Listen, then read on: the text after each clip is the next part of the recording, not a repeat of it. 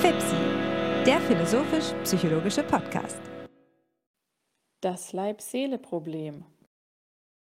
Herzlich willkommen, meine Damen und Herren, zu einer weiteren Episode von FIPSI. Mein Name ist Hannes Wendler und ich begrüße Sie heute aus der Hauptstadt Deutschlands, aus dem schönen Berlin. Und auch begrüßen möchte ich meinen lieben Freund und Co-Host Alexander Wendt. Alexander, schön, dass du da bist. Wie geht's dir denn? Denn wir werden jetzt hier einmal mehr über philosophisch-psychologische Themen diskutieren. Die Episodenzahl ist eine Schnapszahl 33, aber wir werden jetzt ganz nüchtern über ein Thema sprechen, das die Menschheitsgeschichte schon immer beschäftigt hat, das vielleicht mit der Menschheitsgeschichte identisch ist, wenn wir idealistisch sprechen wollen. Sag uns doch mal, was wir machen werden. Ja, das ist natürlich ein Teaser, den du uns da gibst, mit der Menschheitsgeschichte identisch, aber man wird hoffentlich im Verlauf der heutigen Episode sehen, dass das nicht ganz aus der Luft gegriffen ist, zumindest. Auch wenn ich es so stark vielleicht nicht unterscheiden wollte, äh, unterstreichen wollte, hm, zumindest nicht ohne weitere Argumentation. Aber dazu hast du ja dann gleich Gelegenheit. Also es wird heute um das Leib-Seele-Problem gehen in unserer ähm, 33. Episode. Das Leib-Seele-Problem ist, wie du sagst, eines der ältesten Probleme. Und vermutlich hat jeder und jede große Denker und große Denkerin die auf die eine oder andere Weise dazu Position zu bezogen. Nun ist es zugleich ein Thema, das wie kaum ein anderes hier in den Kontext von FIPSI passt, denn man kann das Leib-Seele-Problem mit Fug und Recht als ein Problem auszeichnen, das in sich philosophischen Charakters ist und zugleich eminent psychologischer Bedeutung. Ähm, das Leib-Seele-Problem, so könnte man es anders formulieren, ist eine derjenigen philosophischen Vorentscheidungen, denen man sich nicht entziehen kann, derer man sich nicht entziehen kann und die zugleich unmittelbare Auswirkungen auf die Forschungspraxis hat. Oder eben mittelbare Auswirkungen, je nachdem.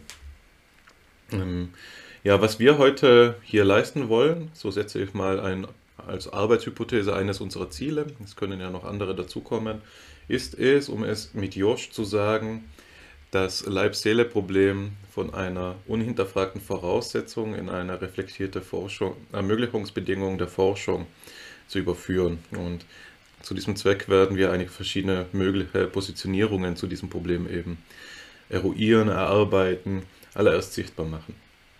Aber davor müssen wir erst einmal den Problemgehalt sichten. Und das Problem, das im Leib-Seele-Problem bezeichnet ist, lässt sich mehr oder weniger einfach auf den Punkt bringen. Nämlich die Frage danach, also die Frage ist die danach, wie kann es denn nun sein, dass wir zugleich Geist sind, eine Seele haben und Körper sind, einen Leib bewohnen. Das heißt, wie ist es, dass wir ein einheitliches Wesen sind, besitzen, das zugleich zerfällt in diese zwei Teile? Oder anders ausgedrückt, ähm, wie kann es denn sein, dass Leib und Seele, obwohl sie, so, so mag es scheinen, einander ganz grundsätzlich entgegengesetzte Dinge sind, Wesenheiten sind, miteinander in Interaktion treten. Also was ist derjenige Punkt, in dem Leib und Seele miteinander in Berührung stehen? Oder wie ist diese Einflussnahme vom einen auf das andere vorzustellen? Man kann das ganz veranschaulich machen. Das ist noch nicht sonderlich anspruchsvoll. Also das kann man ohne weiteres mitvollziehen. Ich hebe meinen Arm und darin kann ich das Leib-Seele-Problem entdecken. Denn war es, nicht, war es nicht mein Wille, der meinen Arm dazu gebracht hat, sich zu heben? Und was ist das anderes, als zu sagen, dass es einen geistigen oder seelischen Einfluss auf etwas Körperliches oder Leibliches eben gibt? Genau, also das wäre eines der klassischen äh, wäre eine der klassischen Formulierungen oder Veranschaulichungen dieses Problems. Und andersherum kann man sagen, ich nehme etwas zu mir, etwas über meinen Hunger, und nun wird mir übel. Ist das nichts anderes? Ist das, kann das etwas anderes sein als der Einfluss der Materie auf, ähm, auf den Geist? Ist das nicht eine Übersättigung des Leibes, der mir psychisch das Gefühl der Übelkeit zuführt. Also gibt es da eine Abhängigkeitsrichtung auch in die andere Ebene, in, die, in, die, in den anderen Sinn. Das sind zwei äh, Formulierungsweisen des Leib-Seele-Problems, die darauf hindeuten, dass ihm eine untergeordnete Frage inheriert, nämlich diejenige nach dem Primat. Ist es nun der Geist, die Seele oder ist es der Körper, der Leib, die die ursprüngliche Rolle spielen? So kann man den Leib-Seele-Dualismus nicht auch in einen Monismus überführen. Das wäre eine mögliche Antwortstrategie. Kann sagen, und ich denke, wir haben hier in FIPSI schon genügend Vorarbeit dahingehend geleistet, aufzuzeigen, dass eine Tendenz unserer Zeit, man könnte sagen unser Zeitgeist, darin liegt, zu versuchen, das Psychische auf das Körperliche zu reduzieren, zurückzuführen oder es von ihm abzuleiten. Man könnte sagen, dass gewisse Strömungen der Neuropsychologie dafür besonders geeignet sind, insbesondere wenn sie durch den sogenannten eliminativen Materialismus sich auszeichnen, der eben das äh, ja, ähm, Adjektiv eliminativ dadurch erlangt, dass gerade das Seelische ausgeschaltet werden soll und es bloß die Materie ist, die wirkliche Existenz hat. So. Natürlich haben wir ebenso klar gemacht, das denke ich, kann man ebenso mit Fug und Recht behaupten inzwischen, dass wir uns diesem Zeitgeist erwehren wollen und dass wir uns nicht ohne weiteres in ihn einreihen, was natürlich nicht heißen soll, dass wir nicht zugleich anerkennen, dass auch wir durch ihn geprägt sind und durchformt sind. Dennoch ist es das eine, diese Durchformung auszuagieren, naiv, und das andere, sich zu ihr zu verhalten und zu positionieren, reflektiert. Also auch das der Sinn der reflektierten Ermöglichungsbedingungen der Forschung. So, Jetzt hat das Leib-Seele-Problem mehrere Unterprobleme in sich enthalten. Einige davon habe ich jetzt angedeutet. Ich möchte jetzt noch einmal drei systematisch voneinander scheiden. Das erste ist ähm, das Problem der ähm, Ebene der Bedingungen, die für das Leib-Seele-Problem erfüllt sein müssen. Oder um es präziser zu sagen, die Ebene der Bedingungen des psychophysischen Niveaus. Man könnte das Ganze so ähm, auffassen, dass eben die Frage danach ähm, zu stellen ist, auf welcher Ebene diese Berührung stattfindet, von der ich gesprochen habe, zwischen Leib und Seele. Ist es nun auf der Ebene neuronale Aktivität, das heißt, ist es elektrophysiologisch messbar? Ist es, es, ist es vielleicht auf der Ebene zwischen den Neuronen im ähm, synaptischen Spalt? Ist das ein biochemischer Prozess? Ist es auf gesamtkortikaler ähm, Ebene, so dass neuronale Muster es sind? Ist es der Leib in der Umwelt und so weiter? Also man hat hier sozusagen ein Ebenenproblem und man muss sich für eine Ebene entscheiden. Ähm, wenn wir gleich, gleich unmittelbar im Anschluss auf diese Problemaufschlüsselung auf unser erstes Material zu sprechen kommen, werden wir eine jemanden kennenlernen, nämlich den berühmten Philosophen und einen der Väter der Aufklärung und des neuzeitlichen Denkens, René Descartes, der eben sehr prominent dafür ist, für, als diesen Berührungspunkt die sogenannte Zirbeldrüse postuliert zu haben, als das in der Mitte des Schädels, des Hirns sich befindliche, also nicht lateralisierte ähm, Substrat, das eben vermitteln soll zwischen Seele und Leib. Dort äh, greifen seines Erachtens nach diese so grundverschiedenen Substanzen ineinander. Und der Auffassung seiner Schule nach dann, den Cartesianern, ähm, ist das jeweils von Gott vermittelt, den sogenannten Okkasionalisten. Nun, es gibt aber neben der Bedingung des psychophysischen Niveaus noch andere Subprobleme des Leib-Seele-Problems, dessen eines ist das Problem des ontologischen Aufbaus. Das heißt, was nun schon anklang in meiner Schilderung Descartes Position, geht es nicht nur um die Ebene, wo Leib und Seele ineinander greifen, sondern auch um die Frage danach, was denn nun der ontologische Status von Leib und Seele ist. Ist es wirklich so, dass der Leib als etwas aufzufassen ist, das in Kontinuität mit den unbelebten Dingen steht? Ist er bloße Materie? gibt es eine Scheide zwischen unbelebter und belebter Materie und der Leib ist dann doch viel mehr auf Seiten der belebten Materie anzusiedeln. Das heißt, er ist ein so, sogenannter ja, äh, das heißt, wir sind sogenannte Lebewesen, nicht wahr? Und vielleicht ist der Leib ja selbst schon geistig. das andere ist nun, ist die Seele, die sogenannte Res, ähm, der sogenannten Res extensa eben auf schärfste entgegengesetzt. Und eine, wenn man so will, Res cogitans, wie Descartes gesagt hat, eine denkende Substanz, die sich in diesem Denken erschöpft. Das heißt, aufs Schärfste, aufs Schärfste allem Materiellen entgegenzusetzen wäre. Oder findet sich das Seelische auf die eine oder andere Weise schon verkörpert wieder oder ist es auf einer Zwischenschicht zwischen Verkörperung und reiner Geistigkeit, nämlich im Bewusstsein? Also wie auch immer man sich hier positionieren mag, das Leib-Seele-Problem enthält als Unterproblem in sich das ontologische Problem. Und nun möchte ich als dritte Ebene noch diejenige der Adäquatheitsbedingungen psychophysischer Beschreibungen nennen, ähm, was eben vor allem für uns als Forschende äh, interessant ist, weil es auf der einen Seite eben das wissenschaftliche Verfahren betrifft, insofern als dass wir hier die Frage danach stellen können, wie denn solche Lebensprozesse in der Psyche und Physis ineinandergreifen, angemessen beschreiben. Und auf der anderen Seite die Frage nach der, Vor äh, nach der Messung stellt.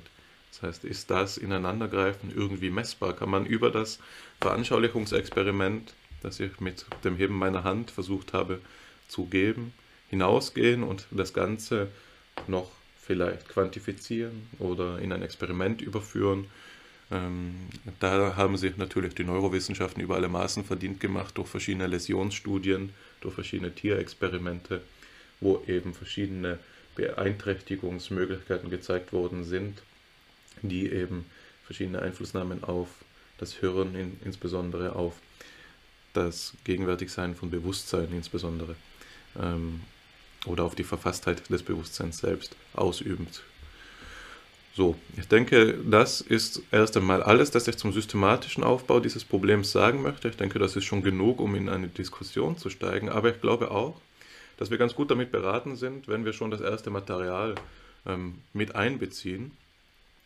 Was zwar unüblich ist für, diese, für unser Episodenformat, aber ich glaube, es passt gerade so gut, weil ich schon immer wieder auf Descartes zu sprechen gekommen bin. Und hier sozusagen noch einen kleinen historischen Nachtrag zu meiner nun eher systematischen Darstellung des Problems leisten kann. Descartes als eben jemand, der wie kaum jemand anderes berühmt ist für seine Positionierung zum Leib-Seele-Problem, insofern als dass er auf der einen Seite eben auch derjenige ist, der ähm, landläufig dafür verantwortlich gemacht wird, dass wir im Westen starke dualistische Intuitionen haben und auf der anderen Seite eben derjenige ist, der eine konkrete physiologische Struktur, nämlich die Zirbeldrüse, benannt hat, die nun die Vermittlungsleistung zwischen Leib und Seele ähm, erbringen soll. Descartes schreibt in seiner sechsten Meditation im 26. Absatz das folgende. Es lehrt mich ferner die Natur durch eine Empfindung des Schmerzes, Hunger, Durstes und so weiter, dass ich nicht nur in der Weise meinen Körper gegenwärtig bin, wie, wie der Schiffer seinem Fahrzeug, sondern dass ich aufs engste mit ihm verbunden und gleichsam vermischt bin, so dass ich mit ihm eine gewisse Einheit bilde. Denn sonst würde ich, der ich nur ein denkendes Ding bin, nicht, wenn mein Körper verletzt wird, darum Schmerz empfinden, sondern ich würde diese Verletzung nur durch bloßes Denken erfassen, wie der Schiffer durch das Gesicht wahrnimmt, wenn irgendetwas am Schiffe zerbricht. Und ich würde alsdann, wenn der Körper der Speise oder des Trankes bedarf, eben dies in bestimmter Weise denken, ohne dabei die verworrenen Hunger- oder Durstempfindungen zu haben, denn es sind doch sicherlich diese Empfindungen des Hungers, Durstes, Schmerzes usw. So nichts anderes als gewisse aus der Vereinigung und gleichsam Vermischung des Geistes mit dem Körper entstandene Weisen des Bewusstseins. Hier endet das Zitat, in dem Descartes verschiedene Arten und Weisen der Empfindung benennt, als Beleg dafür, dass der Leib-Seele-Dualismus nicht das letzte Wort sein kann, sondern es gibt hier Bewusstseinsweisen, die Ausdruck ihrer Vermischung sind. Und das ist ein Problem, Zusammenhang, der eben charakteristisch ist für den Dualismus, dass man diese Vermittlungsleistung, die er hier als Vermischung charakterisiert, beschreiben muss und eben sagen muss, wie die zwei Substanzen miteinander in Verbindung treten. Er stellt ja hier die Möglichkeit in Aussicht, dass wir wie der Schiffer den Schaden am Boot gleichsam denkend oder durch die Wahrnehmung bloß ähm, ein, eine Verletzung an unserem Körper wahrnehmen könnten, registrieren könnten oder zur Kenntnis nehmen könnten. Aber das hält Descartes vielleicht durchaus auch durch Phänomenologie nahe in dieser Bewegung zumindest, trotz aller großen Unterschiede in anderen, für unplausibel, denn es ist doch so, dass uns dieser Schmerz unmittelbar gegeben ist, und zwar in Form einer leiblichen Empfindung. Und nun sagt er eben, ja, hier müssen wir hellhörig werden und hier müssen wir weiterdenken, wie findet diese Vermittlungsleistung statt. Und bevor wir das en Detail elaborieren, Alexander, möchte ich dir die Gelegenheit geben, hier zu kommentieren und das Ganze zu elaborieren. Ich bin sicher, dass du uns da einiges zusammen, zu sagen haben wirst. Deine Hoffnung will ich nicht enttäuschen. Ich denke, dass wir hier bereits durch deine Vorrede einen guten Problemaufriss gewonnen haben. Wenn wir vom Leib-Seele-Problem sprechen, dann handelt es sich um etwas, das wir unmittelbar aus eigener Erfahrung nachvollziehen können. Es geht dabei um die Grundfrage unserer eigenen Existenz. Ähm, allerdings ist es so, dass es, und dabei helfen bereits deine Zwischenprobleme oder Ergänzungsprobleme, die du genannt hast, auf den drei Ebenen, dass es sehr schwierig ist, überhaupt zu verstehen, was das bedeutet, worüber wir hier sprechen. Dabei geht es um die eine Seite der Begriffsbestimmung, was sind denn überhaupt Leib und Seele, aber andererseits die Denkungsart, äh, die wir hier symbolisieren in den Bindestrichen, ja, Leib, Bindestrich Seele, der Beziehung aufeinander. Und das ist etwas, wie wir im Weiteren sehen werden, ja, diese Vermittlung ist es, die wir ähm, in den Blick nehmen müssen. Aber ich will ganz primitiv anfangen. Du hast schon mit dem Heben des Arms begonnen, um eine, ein ähm, plausibles Beispiel zu geben. Aber was heißt denn hier überhaupt Leib und Seele? Und das möchte ich an dem Text, den wir hier von Descartes mitgebracht haben, noch verdeutlichen. Wenn er schreibt, gleich am Anfang, es lehrt mich, oder eben mein Körper und ich als denkendes Ding. Dann haben wir hier etwas, was wir nach Descartes als eine Prädikation auffassen würden, die zwei Teile hat, ja? Also einmal das Subjekt, das Ich und dann ein denkendes Ding sein, das von ihm ausgesagt wird eine Identifikation, aber an einer anderen Stelle hier das Possessivpronomen mein und so weiter und so fort. Die Frage ist jetzt hier also, worüber wir genau reden, wenn wir die beiden Dinge adressieren. Sagen wir nicht, und hier können wir mit der landläufigen, mit der redensartlichen Sprechweise beginnen, dass wir jeweils einen Leib und eine Seele hätten. Erneut, wir besitzen etwas. Das bedeutet also, dass hier es ein implizites Drittes gibt. Ein implizites Drittes, das uns eben erst zu der Beziehung bringt. Und das ist so wichtig für uns an dieser Stelle äh, als philosophische Psychologinnen und Psychologen, darauf aufmerksam zu machen. Denn das ganze Problem verschwindet, wenn wir davon sprechen, dass es sich nur um zwei Relate handelt, die wir wie in einem Puzzlespiel orientieren können. Wir haben hier einen festen Demarkationsbereich der Seele und dort einen des Leibes. Und jetzt müssen wir es eben einfach nur koordinieren, dass sie so zusammengehören, zusammenpassen, dass alles gut aufgeht. Aber es ist nicht der Fall. Denn es gibt hier eben noch einen hintergründigen Sachverhalt, nämlich das Bewusstsein oder das Ich.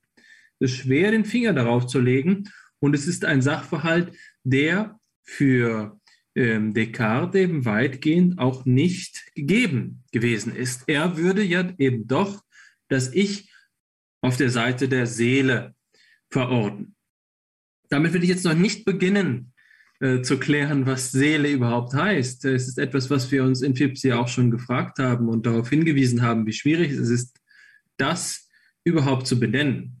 Nein, es geht mir einfach nur darum zu sagen, wenn es tatsächlich, so wie bei Descartes, nun zwei Dinge, Gegenstände, Realitäten in, gäbe, nämlich einerseits die ausgedehnte und andererseits die denkende, wie kommen wir überhaupt auf den Gedanken, dass sie in Vermittlung stehen müssten? Und das ist etwas, was äh, Descartes Schüler Malebranche sehr klar gesehen hat und deswegen die Vermittlungsfrage nicht, äh, wie du eben äh, bereits anzudeuten begonnen hast, mit der Epiphyse beantwortet, sondern mit dem sogenannten Okkasionalismus. Der Okkasionalismus ist die Auffassung, dass die Vermittlung zwischen den beiden Substanzen oder Sachregionen, dem denkenden und dem ausgedehnten Teil der Welt, durch eine Koinzidenz, die von Gott behütet wird, äh, aufrechterhalten bleibt. Das ist jetzt also hier dieses Bindestrichproblem. Was lässt uns denn überhaupt denken, dass es hier Leib und Seele in einer Beziehung zueinander gibt? Das heißt, wir müssen nun in eine philosophische Einstellung gelangen. Es reicht nicht mehr aus, wenn wir uns beim, am Alltag festklammern und schon von vornherein davon ausgehen, a, wie du gesagt hast, dass beides existiere. Ja, du hast auf der zweiten problematischen Ebene des ontologischen Aufbaus den eliminativen Materialismus ins Spiel gebracht. Und das ist eben dann die Idee, nun gut, vielleicht gibt es gar keine Seele. Also, wir können es A nicht behaupten, dass beides einfach unfragwürdig existiere. Aber vor allen Dingen können wir B, wenn wir es doch so tun, dass wir von dem Urdatum ausgehen, dass es sie beide gäbe, nicht ohne weiteres rein logisch betrachtet davon ausgehen, dass es eine Vermittlung zwischen beiden gäbe. Stellen Sie sich das einfach einmal so vor, wie in einem äh, Szenario Ihrer freien Kreativität auf einem Blatt Papier, in einem Sandkasten mit Blau-Bauklötzen. Sie erzeugen jetzt hier zwei Entitäten. Ein, ähm, eine Konstruktion links, eine rechts. Sie erzeugen das so, wie wir in der Philosophie teilweise Begriffe definieren. Wir nehmen den Leib und wir nehmen die Seele. Dabei ist nicht impliziert, dass sie aufeinander bezogen sein müssten aus der Sache selbst, aus den Bauklötzen, aus den, aus den Zeichnungen auf ihrem Blatt Papier. Aber für das Leib-Seele-Problem ist es doch entscheidend. Das heißt, wir haben hier nicht einfach Leib und Seele, sondern wir haben einen Leib, der schon zur Seele weist. Wir haben eine Seele, die schon auf den Leib weist. Und das macht das Ganze eben doch viel komplexer, als wir es bisher äh, betrachtet haben, wenn wir einfach nur diese Dichotomie hervorheben, die, die Abgrenzung hervorheben. Und das steckt bei Descartes noch nicht ganz im Text. Wir haben äh, Substanzen, die tatsächlich als metaphysisch unabhängig konzipiert werden. Und Malebranche Denken lässt uns dann erkennen, dass es eigentlich nur kontingent einer Vermittlung bedarf. Wir können uns ein Reich der Seele vorstellen, in dem ähm, die Seele bloß für sich ähm, mit sich selbst vermittelt ist und ein Reich der ausgedehnten Dinge, in dem der Leib seinen Platz findet. Aber ich glaube, das zeigt uns jetzt, weswegen das Leib-Seele-Problem wirklich ein Problem ist. Es ist keine, ähm, kein, eine Lösung, die möglich ist, die wir auf dem Reißbrett ziehen können, die wir am grünen Tisch ausverhandeln können. Der Begriff des Leibes verändert sich mit dem Begriff der Seele, der Begriff der Seele verändert sich mit dem Begriff des Leibes. Und deswegen ist es so wichtig, dass wir die Begriffsbestimmung, und das ist der zweite Beitrag, den ich jetzt hier leisten möchte, ganz präzise vorantreiben. Es gibt zum Beispiel die Tendenz, das Leib-Seele-Problem zu übersetzen als das Brain-Mind oder Mind-Brain-Problem, als die Beziehung zwischen dem, was in einer ganz anderen Weise im englischsprachigen Raum als Seele bezeichnet wird, etwas, was viel stärker mit dem Begriff der Seele verbunden ist, wie er noch im 19. Jahrhundert auch im Deutschen, in der deutschen Psychologie verwendet worden ist. Also Seele als die funktionale äh, Seite des, ähm, des eigenen Erlebens, ja, beispielsweise die Aufmerksamkeit, die Erinnerung und so weiter und so fort. Seelisch also in keinem metaphysisch ausgeladenen oder gar theologischen Sinne. Und andererseits hier jetzt Brain, Leib, ganz konkret gesprochen als Brain. Natürlich regen sich da in so mancher Phänomenologin, in so manchem Phänomenologen gleich der triumphierende Impuls zu sagen, aber wir können doch den Menschen nicht auf sein Gehirn reduzieren. Das wollen wir jetzt hier einfach mal ausklammern. Es geht darum, dass in der Reformulierung des Leib-Seele-Problems als Mind-Brain-Problem oder beliebige andere Kombination immer schon eine Tendenz steht, die Relationen zwischen beiden ähm, fragwürdigen Teilen auf dem Tableau, auf dem Reißbrett hin und her zu schieben und dadurch vielleicht auch das Problem zu umschiffen, dem Problem aus dem Weg zu gehen das Problem zu reduzieren. Und es ist sehr wichtig, darauf acht zu geben, dass man noch über dieselbe Sache spricht. So manches Mal ist das Leib-Seele-Problem vermeintlich gelöst worden, weil es klammheimlich reformuliert worden ist. Als das Problem etwa, wie im Gehirn es möglich ist, dass emergente, ähm, ganzheitliche Zusammenhänge entstehen, die äh, dabei dann Organisationsmuster gestatten, die wiederum zurückwirken auf die Teile. Das ist eine Frage, die wir so gut beantworten können, wie beispielsweise diejenige, warum Metronome, die auf einer frei schwebenden äh, oder frei schwingenden Holzplatte befestigt sind, sagen wir einfach mal 50 Metronome, die auf einer ähm, Spanplatte befestigt sind, die sich weitgehend frei bewegen kann, also mitschwingen kann, dass nach ein, zwei Minuten alle Metronome, die in unterschiedlichem Takt angestoßen worden sind, den gleichen Takt erreichen, die eine, eine Synchronisation durchführen. Ja, das ist also ein Phänomen, das ähm, auf Grundlage unserer Physik nicht ohne Schwierigkeiten, aber doch gut zu erklären ist. Und genauso lässt sich natürlich auch das Mind-Brain-Problem lösen, wenn wir unter Mind nur diese Organisationswirkung, diese Oszillation zwischen verschiedenen ähm, integrierten Neuronen äh, verstehen. Äh, das ist also etwas, was es sich sehr leicht macht.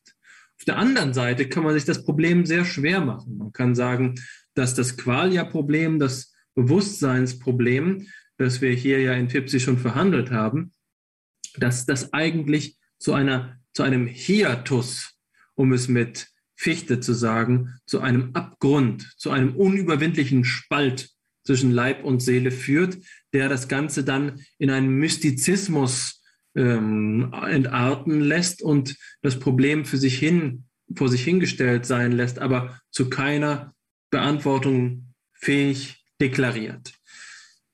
Das heißt, wir haben eine Metaperspektive, auf der wir sehen können, wie das Leib-Seele-Problem angegangen wird und wie sich dabei das Leib-Seele-Problem selbst verhandelt.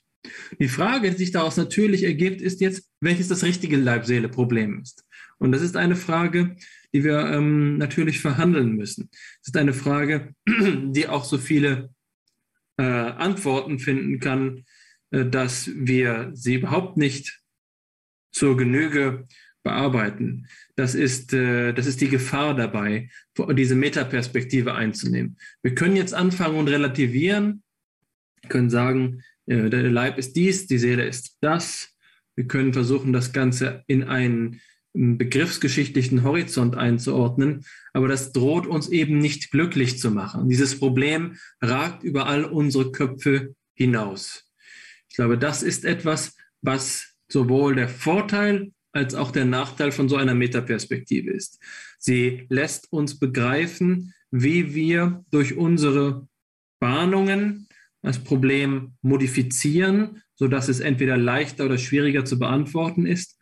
Aber zugleich ist die Gefahr, dass wir dabei den Ansatzpunkt vollkommen verlieren, dem Problem überhaupt noch zu begegnen. Was sagst du dazu, Hannes? Ich denke, du triffst das ganz richtig und insbesondere der Punkt dazu, dass eben mm, man sehr vorsichtig damit sein muss, die Einheit des Sachdiskurses ähm, zu sehen. Und ein, das wichtigste Mittel dazu ist vermutlich die historische Bildung.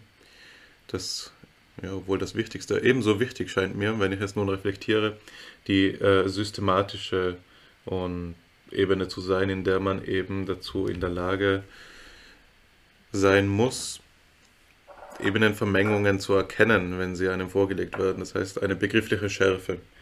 Und ich denke, dass in unserer FIPSI-Episode, die wir mit Herrn Professor Kügler durchgeführt haben, ähm, das Leib-Seele-Problem ja nicht nur auch schon eine Bedeutung gespielt hat, sondern es ins, in äh, dieser Art und Weise besonders interessant war, als dass er verschiedene historische Transformationen aufgewiesen hat, nachdem, nach denen dieses ähm, Problem, das Leib-Seele-Problem eben ähm, aufgefasst werden kann. Anders gesagt kann man sagen, dass es über die Geschichte der philosophischen Psychologie hindurch in immer neuen Kleidern wiedergekehrt ist.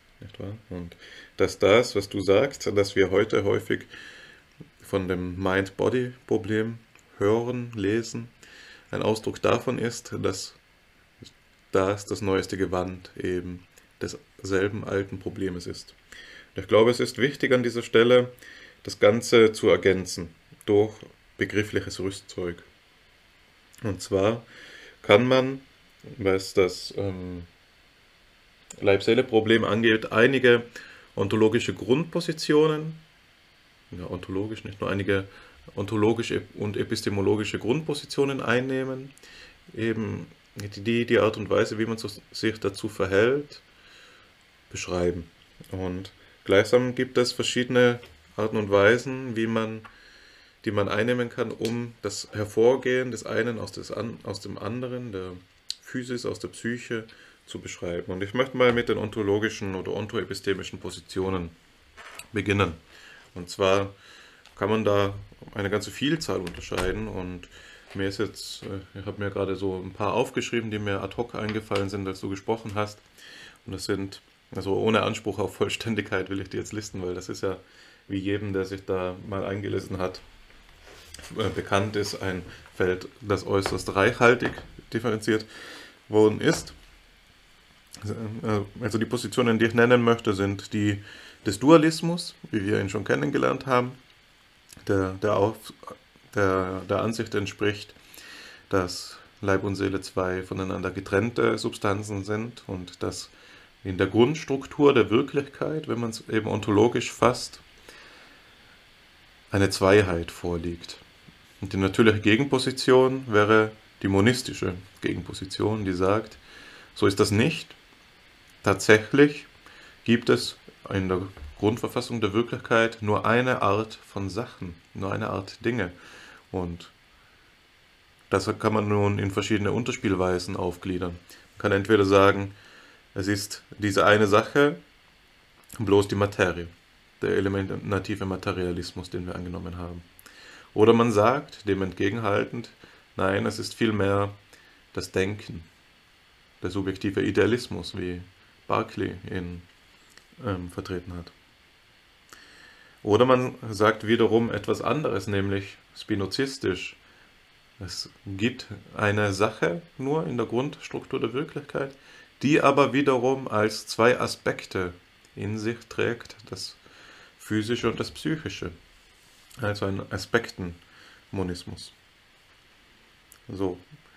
Es gibt nun aber auch andere Positionen neben ähm, dem Monismus und dem Dualismus, beispielsweise sehr einflussreich und zu Recht viel verhandelt, ähm, der Funktionalismus.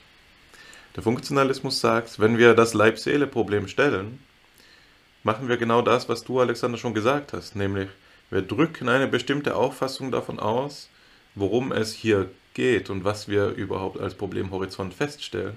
Aber es drückt zugleich die Begrenztheit unseres Horizonts aus, denn, so der Funktionalismus, Leib und Seele sind nichts weiter als eine besondere Instanzierungsform eines funktionalen Zusammenhangs, der grundsätzlich auch andere Instanzierungsformen ähm, annehmen könnte.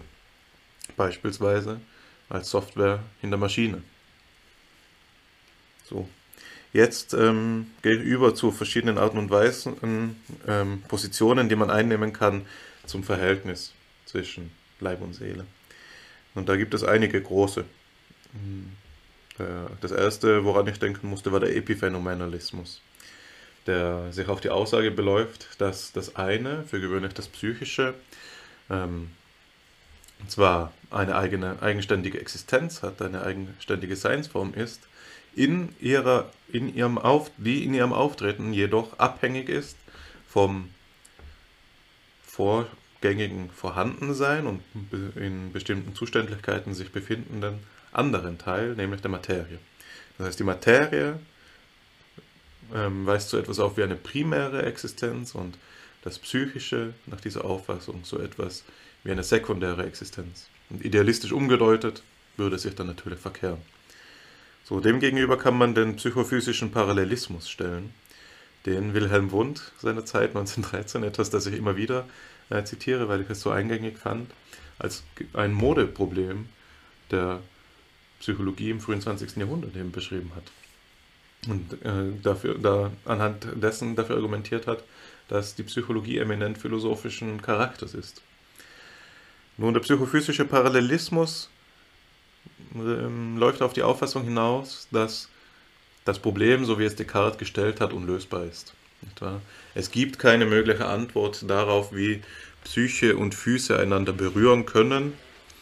Und der, die Schwäche des Okkasionalismus ist, dass sie hier Gott ins Feld führen wollen, um eine unmögliche Vermittlungsleistung zu erklären.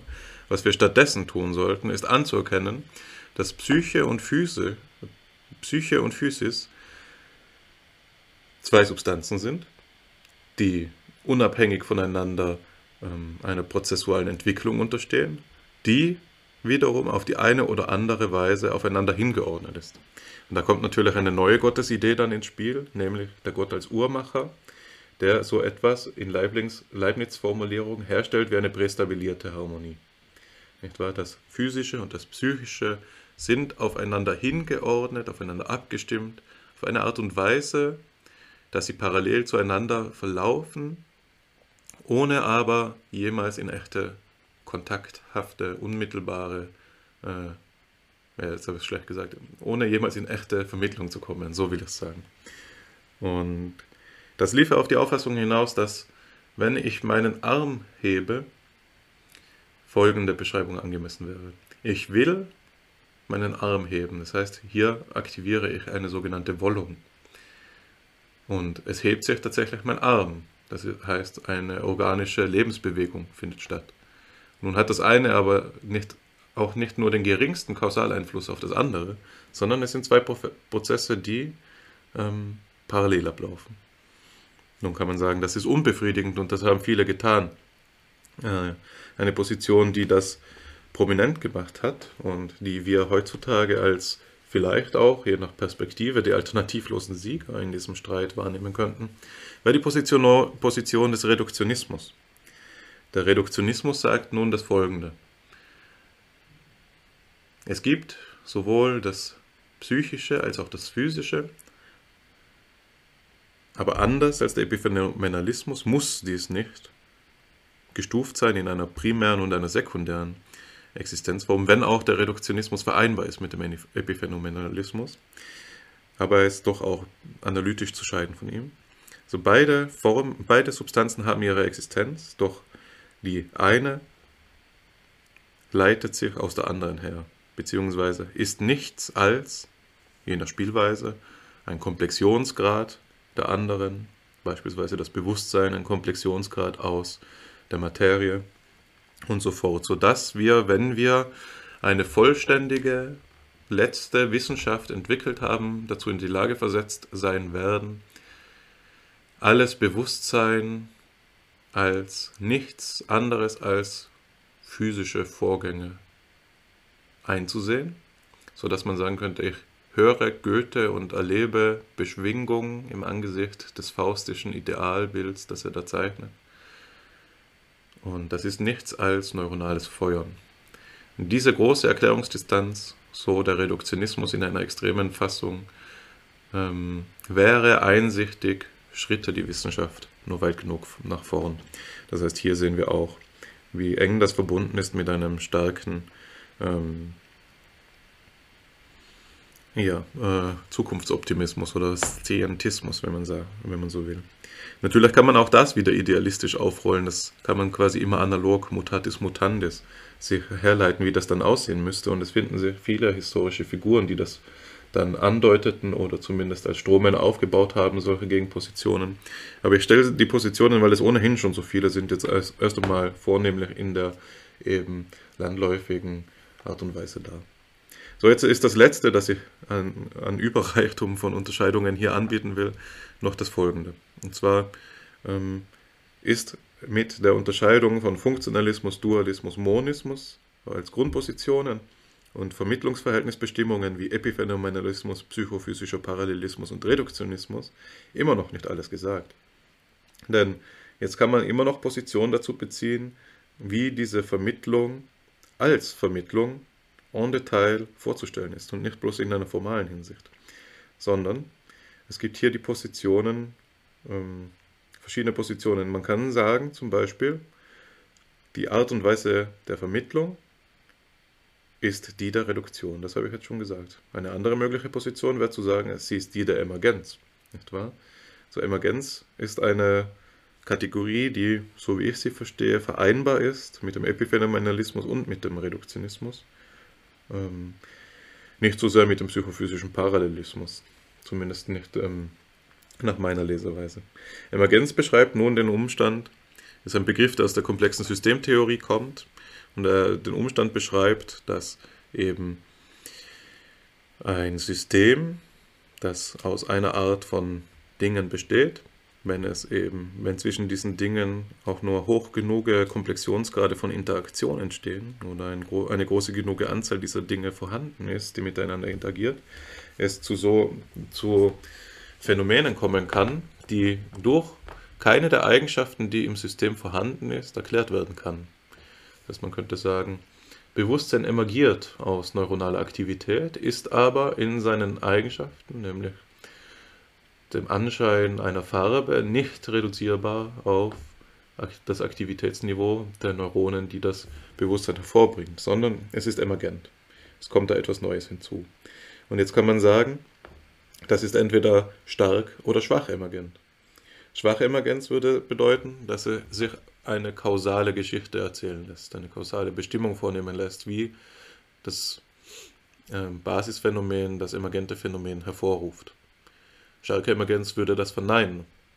Und ähm, was das Bewusstseinsproblem betrifft, das hat Herr Kügler schon zur Genüge klar gemacht hier bei uns, bleibt die Entscheidung für starke oder schwache Emergenz rein spekulativ. Wir haben nicht das notwendige Wissen, um hier informiert entscheiden zu können, sondern ähm, es ist quasi eine Gesinnungsfrage. Ähm, genau. Und es ist, wenn man eben ähm, Bois, Bois Raymond ähm, zitieren will, mit seinem berühmten Wort des Ignorabimus, etwas, das wir nie wissen werden. Ähm, nicht wahr? Also Ignorabimus als das lateinische Futur für die Ignoranz, eingedeutscht für das Nichtwissen das auch so bleiben wird. Ähm, er meint, das ist eine Frage für die Ewigkeit. Eine weitere Position neben der Emergenz und der Reduktion ist nun die der Supervenienz. Supervenienz betont den Unterschied zwischen den, ähm, ja, dem, was im vorher Emergenz hieß und dem, was Basiseigenschaft hieß, noch stärker. Und dort ähm, wird die Möglichkeit einer Kausalbeziehung ausgeschlossen. Und die Eigenschaften, die eben supervenieren, wie man sagt, werden zwar bestimmt durch die niederen Eigenschaften, aber bloß in der Art und Weise einer Instanzierungserklärung. Das heißt, es ist eine mögliche Ausformung, wie diese Bestimmung stattfinden kann, aber sie ist jetzt nicht kausal bis aufs Letzte bestimmt. Das heißt, hier hat man eine schwächere Bestimm eine Art und Weise, ein schwächeres Bestimmungsverhältnis ins Feld zu führen. Ich denke, das reicht, ähm, um das zu erklären. Dann eine weitere Position ist die des Komplementarismus, die wieder verschiedene Unterformen aufweist. Man kann sie ontologisch oder epistemisch lesen zum Beispiel. Der Komplementarismus sagt nun, dass Leib und Seele zueinander gehören und ohne einander unvollständig sind. Nicht wahr? So dass wir sagen können, die epistemisch gelesen, die verschiedenen Beschreibungen der verschiedenen Wissenschaften sind unvollständig für sich genommen und nur durch das Gesamt der Wissenschaften, nur dadurch, dass wir eine Gesamtschau vornehmen, vornehmen eine Synopsis, können wir das Ding, auf das alle Wissenschaften zielen, nämlich den Menschen, wirklich erkennen. Ontologisch könnte man den Komplementarismus beispielsweise angliedern an den Aspektenmonismus. Nicht wahr? Nur ein bisschen stärker gelesen. Sie sind eben nicht bloß Aspekte Leib und Seele des, der einen einheitlichen Materie, sondern sie sind quasi Teile einer Einheit. Wie dieses quasi dann genau auszubuchstabieren wäre, das ist natürlich die große Herausforderung des Komplementarismus. So, und jetzt die letzte Vermittlungsbeschreibung, die ich ähm, erwähnen will, ist die der Identität. Und dort wird eben gesagt, was, ähm, die Frage nach der Vermittlung ist grundsätzlich falsch. Leib und Seele sind dasselbe und müssten als ein und dasselbe aufgefasst werden. Wir müssen also Descartes überwinden und zu einem zu einer echten Einheitsschau der Dinge zurückkehren. Das ist eine Position, wie sie in der Phänomenologie manchmal anzufinden ist. Ähm, und das ist jetzt auch schon alles, was ich dazu sagen wollte. Und vielleicht eben mit diesem Hinweis zum Ende hin auf die Phänomenologie wirst du ahnen, welche Frage ich an dich zurückgeben will, Alexander, nämlich, was jetzt hier vielsagend auffällig wurde durch seine Absenz, ist doch das, wofür wir schon seit so langer Zeit immer plädieren. Und das ist natürlich eine schwierige Frage, dessen bin ich mir bewusst, aber ich frage mich, ob du eine Intuition hast dazu, wie sich denn nun das Leib-Seele-Problem transformieren müsste, wenn wir es unter das Prisma von Holismus stellen und von Logos. Also was ist denn nun, wenn wir als Phänomenologen Freunde sind des, wie wir es immer sagen, Reichtums der Erfahrung, der Fülle, der Verschiedenheit und Vielheit auf der einen Seite und dann verschiedene ordnungsstiftende Prinzipien zwischen diesen, dieser Vielheit annehmen, die wir häufig mal verhandelt haben hier bei FIPSI unter dem Stichwort des Logomorphismus oder eben kurz gesagt des Logos. Also das würde mich interessieren, ob du da eine Position dazu entwickeln möchtest oder eine kennst, jemanden kennst, der das schon getan hat. Denn ich finde, davon hängt viel von dem ab, was wir hier als FIPSI ähm, als Fipsi-Team, wenn man so will, da wir ja mehrmals schon Position bezogen haben und quasi Farbe gezeigt haben, dass wir eben diese Präferenzen aufweisen, zum Diskurs beisteuern können. Denn ich denke, im Mainstream-Diskurs, aus dem diese Unterscheidungen, diese vielfältigen nun stammen, wie ich sie genannt habe, taucht das nicht wirklich auf. Genau, so viel von mir. Du bist gnädig. Ich hatte mit einer anderen Frage gerechnet, aber auf den zweiten Blick dann wieder nicht gnädig, denn es entpuppt sich eigentlich als dieselbe Frage, die ich befürchtet habe, nämlich diejenige, nachdem du nun eine ganze Menge an möglichen Positionen ähm, präsentiert hast, diejenige Frage, die die notwendige oder die die naheliegende ist, die sich aus so einer Aufzählung ergibt, nämlich welche ist denn nun die richtige Position unter all diesen Positionen? Ein Schiedsspruch, ähm, zum Schiedsspruch bin ich ja eingeladen, aber ich wäre ja töricht, wenn ich nun sagte, aber ganz gewiss sei es eine kompatibilistische Position, ähm, die kernmetaphysisch dualistisch sei oder so etwas ähnliches. Ich möchte die Antwort ähm, diplomatischer entwickeln, aber dennoch mich vor der Verantwortung die du mir jetzt übertragen hast, nicht scheuen. Ich glaube, dass wir über das Folgende sprechen müssen. Erstmal wissenschaftsgeschichtlich. Die letzten 100 Jahre sind ohne Zweifel dadurch gekennzeichnet, dass wir weniger einen expliziten als einen impliziten Konsens gewonnen haben, in dem ähm, monistische Positionen begünstigt worden sind. Und diese monistischen Positionen, das sind verschiedene Spielarten, insbesondere aber natürlich materialistische, in denen das Bewusstsein als das Kernproblem betrachtet wird, der Leib eigentlich als dasjenige, was sich ganz gut in unsere mechanische, physikalistische Weltauffassung eingliedert. Es ist so etwas wie eine Unregelmäßigkeit, als würde man ähm, dabei sein, als, als Kartograf eine Landschaft zu erschließen und plötzlich ergibt sich ein Urwald. Ja, man kann das vielleicht einzeichnen, aber man müsste eigentlich hineingehen und gut schauen, oder?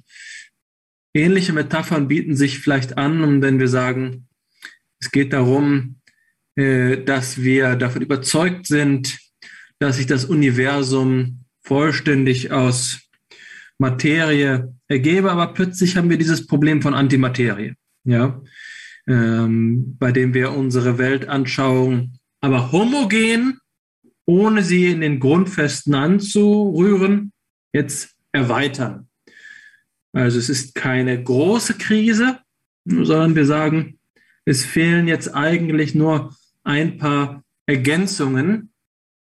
Alles bleibt bei dem Gewohnten, aber wir fügen noch etwas hinzu, äh, die Kür sozusagen. Es geht dabei nicht darum, die Welt in ihren Grundfesten anzurühren, die bleibt im Wesentlichen so, wie wir sie auch kennen. Und wenn wir im Prinzip ähm, den einen oder anderen fixen Gedanken, die Kreativität, das ein oder andere künstlerische Meisterwerk, eine Beethoven-Symphonie oder ein äh, Gemälde von ähm, Salvador Dali streichen, dann haben wir schon eine ganz gute Antwort für den Rest. Aber das ist, glaube ich, die Perspektive, die wir nun hinterfragen müssen. Und da ist der Hinweis auf die Phänomenologie ganz gut. Ich würde sagen, es handelt sich eben darum, dass wir, wenn wir dieses Leib-Seele-Problem betrachten, dass der gewöhnliche Lösungsansatz unserer Tage, und darin unterscheidet sich diese Lösungsform von der Geschichte, derjenige ist, dass wir einem Mysterium entgegentreten, dass das Mysterium von all dem, was hinter Seele steckt, steht. Und ich habe ja schon einmal gesagt, ich bevorzuge beinahe den Begriff Psyche, weil er als Fremdwort, als Lehnwort aus dem Griechischen die Fremdheit andeutet, die Fremdheit vermittelt, dass es sich hier um ein Mysterium, um etwas Unbekanntes handelt. Die Beweislast liegt kaum auf Seite des Leibes, Dort haben wir eigentlich das Gefühl, ganz zuversichtlich mit unseren, ähm, mit unseren Naturgesetzen operieren zu können. Was hat es jetzt aber mit diesem Mysterium der Seele auf sich? Und ich will nochmal betonen, dass ich dieses, dieses Mysterium immer auch als das Bindestrich-Mysterium verstehen möchte. Das heißt, es geht doch auch darum, ja, und ich glaube, das ist den meisten die, unter denen, die sich dieses Problems bewusst werden, doch auch irgendwie klar, dass sich hinter diesem, dieser scheinbaren Unregelmäßigkeit, diesem Urwald, dem schwarzen Loch im Universum, doch noch etwas verbergen könnte, was den Rest irgendwie riskiert, in Gefahr bringt. Ja, vielleicht verbirgt sich in dem Urwald doch noch eine ungeahnte Form, die die Gesetze der Kartografie noch einmal revolutionieren würde. Oder besser gesagt, das schwarze Loch, das unsere ähm, Quantenphysik vielleicht noch um eine Revolution reicher machen könnte, ähm, als es eben die Quantenphysik gegenüber der klassischen Physik gewesen ist. Das heißt, es geht ja immer um das, was ich vorhin gesagt habe, nicht nur Leib und Seele, sondern die Leibseele und den äh, Seelenleib. Beides haben wir hier verhandelt. Also äh, trotz der allgemeinen Sicherheit ist irgendwie klar, dass die Seele mehr ist als einfach nur eine Unregelmäßigkeit im sonst physischen Terrain, weswegen sich eliminative Materialisten auch sehr darum bemühen, um eine bombensichere Abklärung dass äh, dort nichts Ungeahntes für die naturwissenschaftliche vollständige Darstellung des Universums bereitsteht. Aber jetzt kommt der Punkt. Das ist das Mysterium der Erscheinung, das Mysterium des Phänomens. Es ist das Mysterium der Gegebenheitsweise unserer Erfahrung selbst und insofern auch das Mysterium der Subjektivität. Dieses Mysterium lässt sich aber ähm, darstellen, ihm lässt sich begegnen mit angemessener Vorgehensweise. Und den Grundstein dafür hat ganz selbstverständlich Immanuel Kant gelegt, natürlich auch er mit der Vorarbeit von anderen wie David Hume oder Leibniz oder selbst Descartes. Aber der Punkt ist doch zu sagen, die Philosophie ist jetzt hier nicht einfach nur ein Kartenspiel, ein Autoquartett, bei dem jeder sich eine Position aussuchen kann, ob er nun gerne Monist oder Dualist sein möchte, sondern es gibt doch die Hoffnung, dass wir diese Perspektive transzendieren und der ganzen Beziehung etwas besser auf die Schliche kommen. Und diese, äh, diese Beziehung, diese Entwicklung, dieser Fortschritt ist eben dadurch gegeben, dass wir dieses Mysterium der Erscheinung erschließen. Kant war nun der Meister des Bindestrichs. Er hat verstanden, dass es eine Ebene gibt, das Ich gibt, das den Leib und die Seele hat.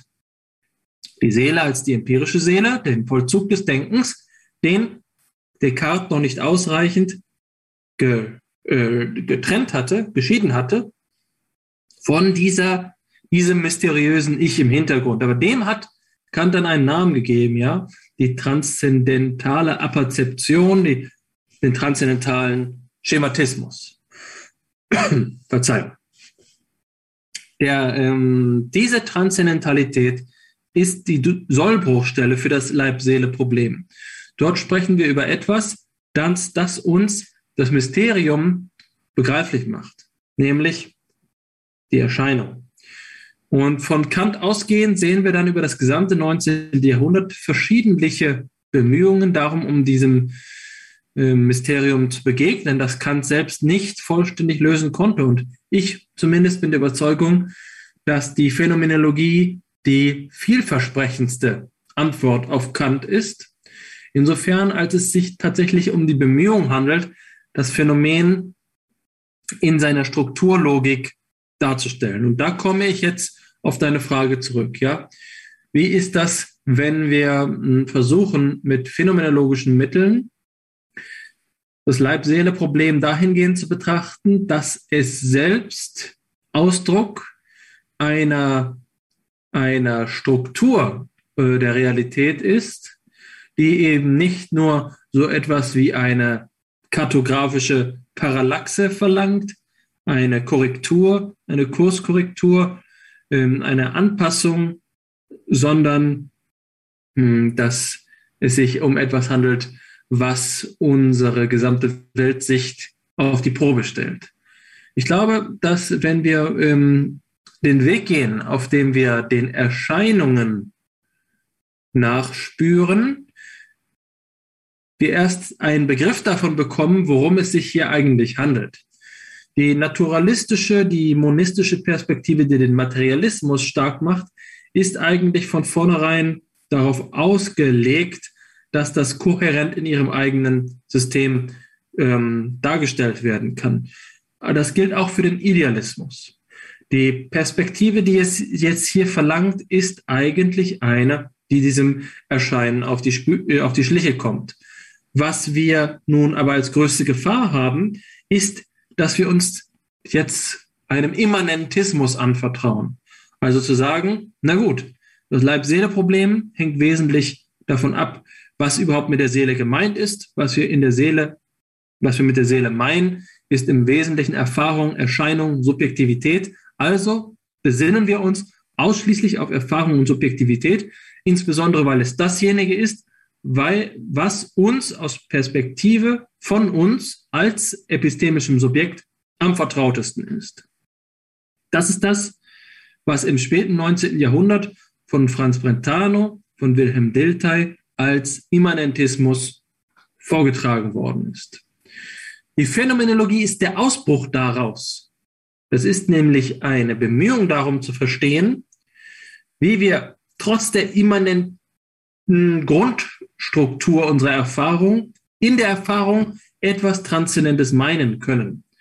Das bedeutet also, dass wir das, was Seele heißt, hier nicht mehr als etwas entweder methodisch oder ontologisch separiertes verstehen können. Und auch Kant hatte die Seele und das Seelenleben eben noch in einer zumindest epistemologisch separierten Weise verstanden. Das heißt, Kant war ein epistem epistemologischer Dualist. Die Idee ist jetzt zu sagen, wir verstehen die Seele hin auf das, was in ihr gemeint ist. Und da könnte man natürlich jetzt triumphierend sagen, na gut, dann kommen wir aber doch an einem materialistischen Monismus heraus. Aber nein, hier ist diese Bindestrich-Relation, die ich die ganze Zeit betont habe, jetzt von entscheidendem, äh, von, von entscheidender Bedeutung. Wenn wir nicht vom, von Leib und Seele separat sprechen, sondern von dem Leib, besser gesagt, also der Außenwelt, der Welt, dem möglichen Gegenstand der Welt, als etwas, was jeweils für ein Seelenleben verfügbar ist. Also nicht nur etwas, was gegeben ist, sondern etwas, was gegeben sein kann, etwas, was erscheinen kann. Dann haben wir äh, die transzendentale Wende mit Kant vollzogen. Wir begreifen die Welt als etwas, das phänomenal sein kann und in seiner Verfassung der Möglichkeit des Phänomenseins schon bestimmt ist. Auf diesem Wege, da könnte man jetzt natürlich meinen, ja, das ist natürlich nur so etwas wie ein Index. Das funktioniert alles schon nach seinen Naturgesetzen und zudem kann es auch noch erscheinen. Aber das ist gar nicht so einfach. Ähm, denn wenn wir davon ausgehen, dass das Erscheinen selbst schlicht und ergreifend etwas wäre, was so etwas wie das, das Surplus von all den Dingen äh, ist, die uns so umgeben, dann müssten wir mit einer ganz anderen Struktur des Erscheinens rechnen, nämlich mit einer unmittelbaren Erscheinung der Naturgesetze in ihrer Gestaltung. Was wir aber finden in, in unserer Auffassung ist, und das ist der Kernpunkt der Phänomenologie, sind Zusammenhänge, sind Gestalten, sind Strukturen. Die Welt ist offenbar so geartet, dass sie als etwas erscheinen kann, das ganzheitlich, sachlich orientiert ist. So, und jetzt lernen wir plötzlich etwas über den Leib durch die Seele. Ja, wir lernen etwas über die Leibseele, die, den Seelenleib, äh, insofern als die Welt in ihrer Verfasstheit doch auch, ich sage mal, seelengerecht ist, erscheinungsgerecht ist. Und das heißt, wir können uns eben nicht mehr ganz darauf verlassen, zu sagen, dass die Welt eben nach unseren rational erzeugten ähm, Prinzipien erfolgt, die wir in, als Naturgesetze bezeichnen, sondern diese Naturgesetze sind bereits ein Versuch aufzuklären, wie dieses Erscheinen können vonstatten geht, aber eben etwas, was auf eine abstrakte Weise erfolgt, ist ohne Berücksichtigung des Umstandes dieses Erscheinenkönnens selbst. Wir müssen ähm, dementsprechend ein, in, der, in der phänomenologischen Stellungnahme zum Leib-Seele-Problem eine grundsätzliche Korrektur der Betrachtungsweise vornehmen, indem wir begreifen, dass ähm, die Annahmen, nach denen wir dasjenige, was wir Naturgesetze als Naturgesetze bezeichnen, konstruiert haben, immer schon ein protophänomenologischer Beitrag gewesen ist. Insofern als es der Versuch ist, dem gerecht zu werden, was wir nun auf reflektierte Weise betreiben können. Die Idee eines Naturgesetzes ist zum Beispiel etwas, was wir in mathematischen Relationen darstellen können. Ja, das Fallgesetz oder wie auch immer. Welches Naturgesetz auch immer Sie darstellen wollen. Es handelt sich um etwas, das wir vermittels bestimmter seelischer Vermögen darstellen. Wir unterstellen also selbst dann, wenn wir von Naturgesetzen sprechen, dass das Sein, der Leib in dieser Relation hier, dem gehorcht, was wir seelisch phänomenal auffassen können. Warum sollten wir also den Versuch höher achten, das naiverweise zu tun und einfach zu sagen, ja, die rationalistische Tradition, die sich schon von Platon anspannt und eigentlich die Mathematik ähm, generalisiert und davon ausgeht, dass die Mathematik die Lösung des Problems, auch des Leib-Seele-Problems ist, die Bestimmung der Welt und der Natur ausreicht, dass diese Tradition, die nie in dieser phänomenologischen Hinsicht korrigiert worden ist, zuverlässiger sei als eine Tradition, die sich dieses Umstandes bewusst wird.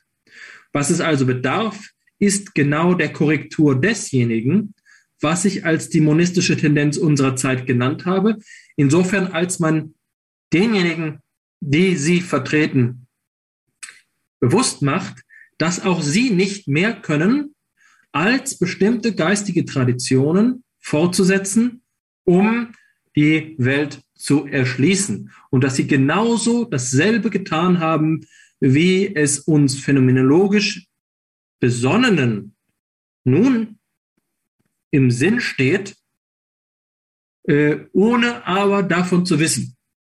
Das ist, glaube ich, der erste Schritt. Der erste Schritt zu einer Antwort, zu sagen, dass all diese Optionen, die du uns gerade vorgelegt hast, all die Vielfalt an, ähm, an Autoquartettkarten, für die man sich entscheiden kann, dass die, im, die, dass die etwas gemeinsam haben. Ja? Und das ist eine Bestimmung der Phänomenalität. Die Frage ist es nun aber, machen wir das nur implizit, so wie es uns gewisserweise gewachsen ist aus der Geistestradition, oder vollziehen wir die phänomenologische Wende und machen es fortan im Bewusstsein dessen, was all diese Dinge eigentlich gemeinsam haben. Also wieder einmal lässt du die Phänomenologie auftreten als die Eröffnung desjenigen diskursiven Feldes, in denen die scheinbar widerstreitenden Positionen als verfügbare Optionen sichtbar werden. Ähm, scheint mir eines der Grundmanöver zu sein, das den phänomenologischen Diskurs prägt. Und insofern, das soll aber nicht heißen, dass es nicht weniger überraschte, dass man es doch immer wieder aufweisen muss. Gerade eben jetzt auch bei der Frage nach dem Leib-Seele-Problem ist das nicht das Offensichtlichste, dass der Beitrag der Phänomenologie eben nicht, nicht so sehr in einer der Beisteuerung einer weiteren Position stünde, sondern vielmehr eben in der ja, Durchdringung aller Positionen auf gleiche Weise. Nicht wahr? Und damit äh, tritt sie auf als diejenige hm, Einstellung des Philosophierenden, die ihn oder sie in die Lage dazu versetzt, eben reflektiert zwischen den möglichen Positionen zu entscheiden, womit wir wieder bei Joschs Wort wären, der reflektierten Ermöglichungsbedingungen des Forschens. Ich denke, dass ich dem, wie du es dargestellt hast, eigentlich inhaltlich kaum etwas hinzuzufügen habe. Aber auch mit Blick auf die Zeit glaube ich, dass es gut ist, wenn wir uns jetzt mit dieser Position so wie du sie entfaltet hast wie wir nun dastehen, quasi mit breiter Brust, dem größten, will, will ich fast sagen, aber sicherlich einen der einflussreichsten Gegner dieser Auffassung zuwenden, der doch auch, und das wird sich gleich zeigen, ja, unheimlich vertraut argumentiert. Und denjenigen, den ich im Kopf habe, der mir vor Augen schwebt, ist eben Gilbert Ryle, der in seinem ähm, Buch The Concept of Mind eine wegweisende Position entwickelt hat, die eben wegweisend war für die Tradition, die sich Philosophy of Mind nennt. Das heißt, für zugleich diejenige Position, äh, diejenige Tradition, die jetzt im Diskurs aktuell dominant ist, die Vorherrschaft hat und dementsprechend den größten Einfluss auch über die einzelnen Wissenschaften ähm, hinaus ausübt. Ähm, und zugleich aber auch eben diejenige Position ist, die häufig seitens der Phänomenologen und sicherlich auch häufig unsererseits angefeindet, kritisiert oder eben weiterentwickelt wird. Also es ist nicht nur, selbstverständlich nicht lediglich ein negativer Diskurs, aber man kann doch sagen, dass es eine, eine gewisse Reibungsfläche gibt zwischen dem, was man Philosophy of Mind nennt und dem, was wir jetzt als Phänomenologie ausgezeichnet haben. An all diejenigen, bei denen ähm, nun ein Glöcklein geklingelt hat, beim Namen Gilbert Ryle und Concept of Mind, ähm, das könnte so sein, wenn Sie nämlich schon eine frühere Episode von FIPSI gehört haben. Ähm, ich bin mir unsicher, welches war. Dort ist Gilbert Ryle aufgetaucht in, für die Erklärung dessen, was ein Kategorienfehler ist. Etwa Gilbert Ryle ist derjenige, der vermutlich nach Aristoteles, von dem der Begriff meines Wissens nach stammt, derjenige ist, der den größten Einfluss auf diese, auf diese Schlussfigur und ihren, ihre Verwendung im Diskurs ausgeübt hat. Und sie stammt eben von diesem Problemfeld, über das wir jetzt auch hier handeln, dem Leib-Seele-Problem. Gilbert Ryle schreibt ähm, nun in The Concept of Mind das folgende. Such in outline is the official theory. I shall often speak of it with deliberate abusiveness as the dogma of the ghost in the machine. Er bezieht sich hier auf Descartes, das als kurzer Einschub von mir. I hope to prove that it, that it is entirely false, and false not in detail, but in principle. It is not merely an assemblage of particular mistakes, It is one big mistake and a mistake of a special kind. It is, namely, a category mistake. One of the chief intellectual origins of what I have yet to prove to be the Cartesian category mistake seems to be this. When Galileo showed that his method of scientific discovery were competent to provide a mechanical theory which should cover every occupant of space, Descartes found in himself two conflicting motives.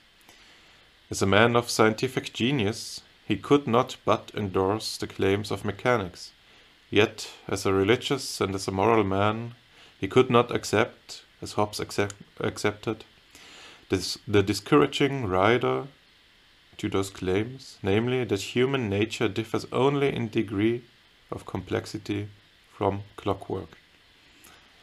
The mental could not just be a variety of mechanical of the mechanical.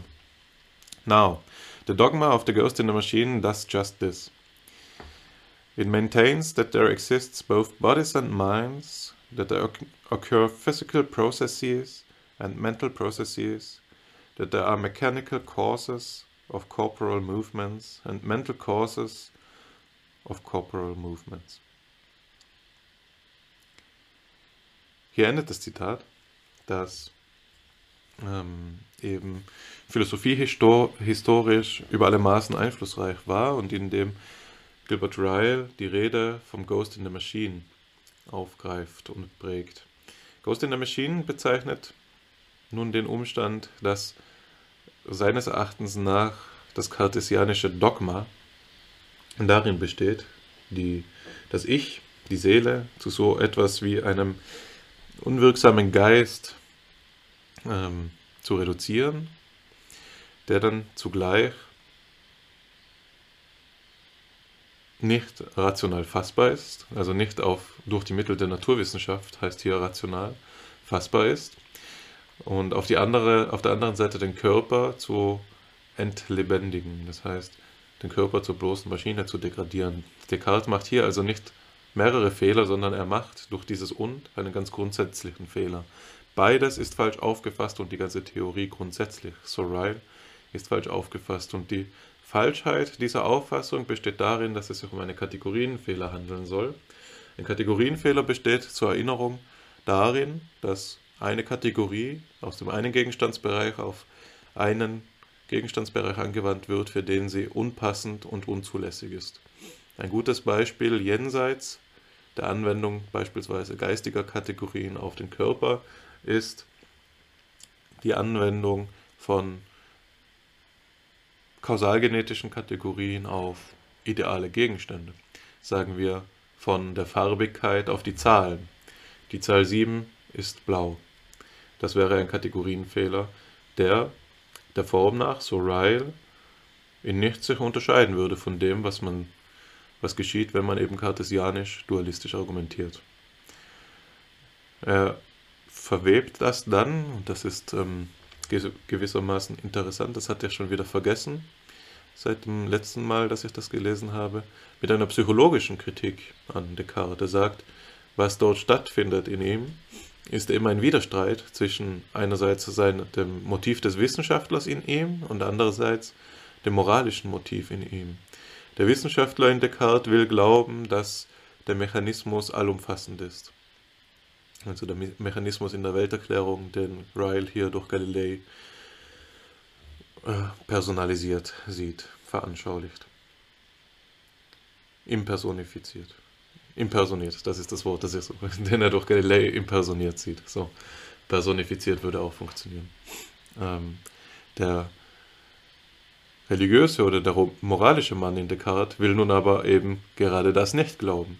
Er will den Menschen nicht in eine Reihe stellen mit bloßen komplexen Maschinen. Und das ist äh, die psychologische Kritik an, ähm, an Descartes, so wie sie Ryle vornimmt, dass diese Spannung, dieser Widerspruch unauflösbar ist und in einen wenig überzeugenden, nicht überzeugenden Dualismus münden muss, der eben seiner Grundverfassung nach auf diesem Kategorienfehler beruht, wie schon beschrieben.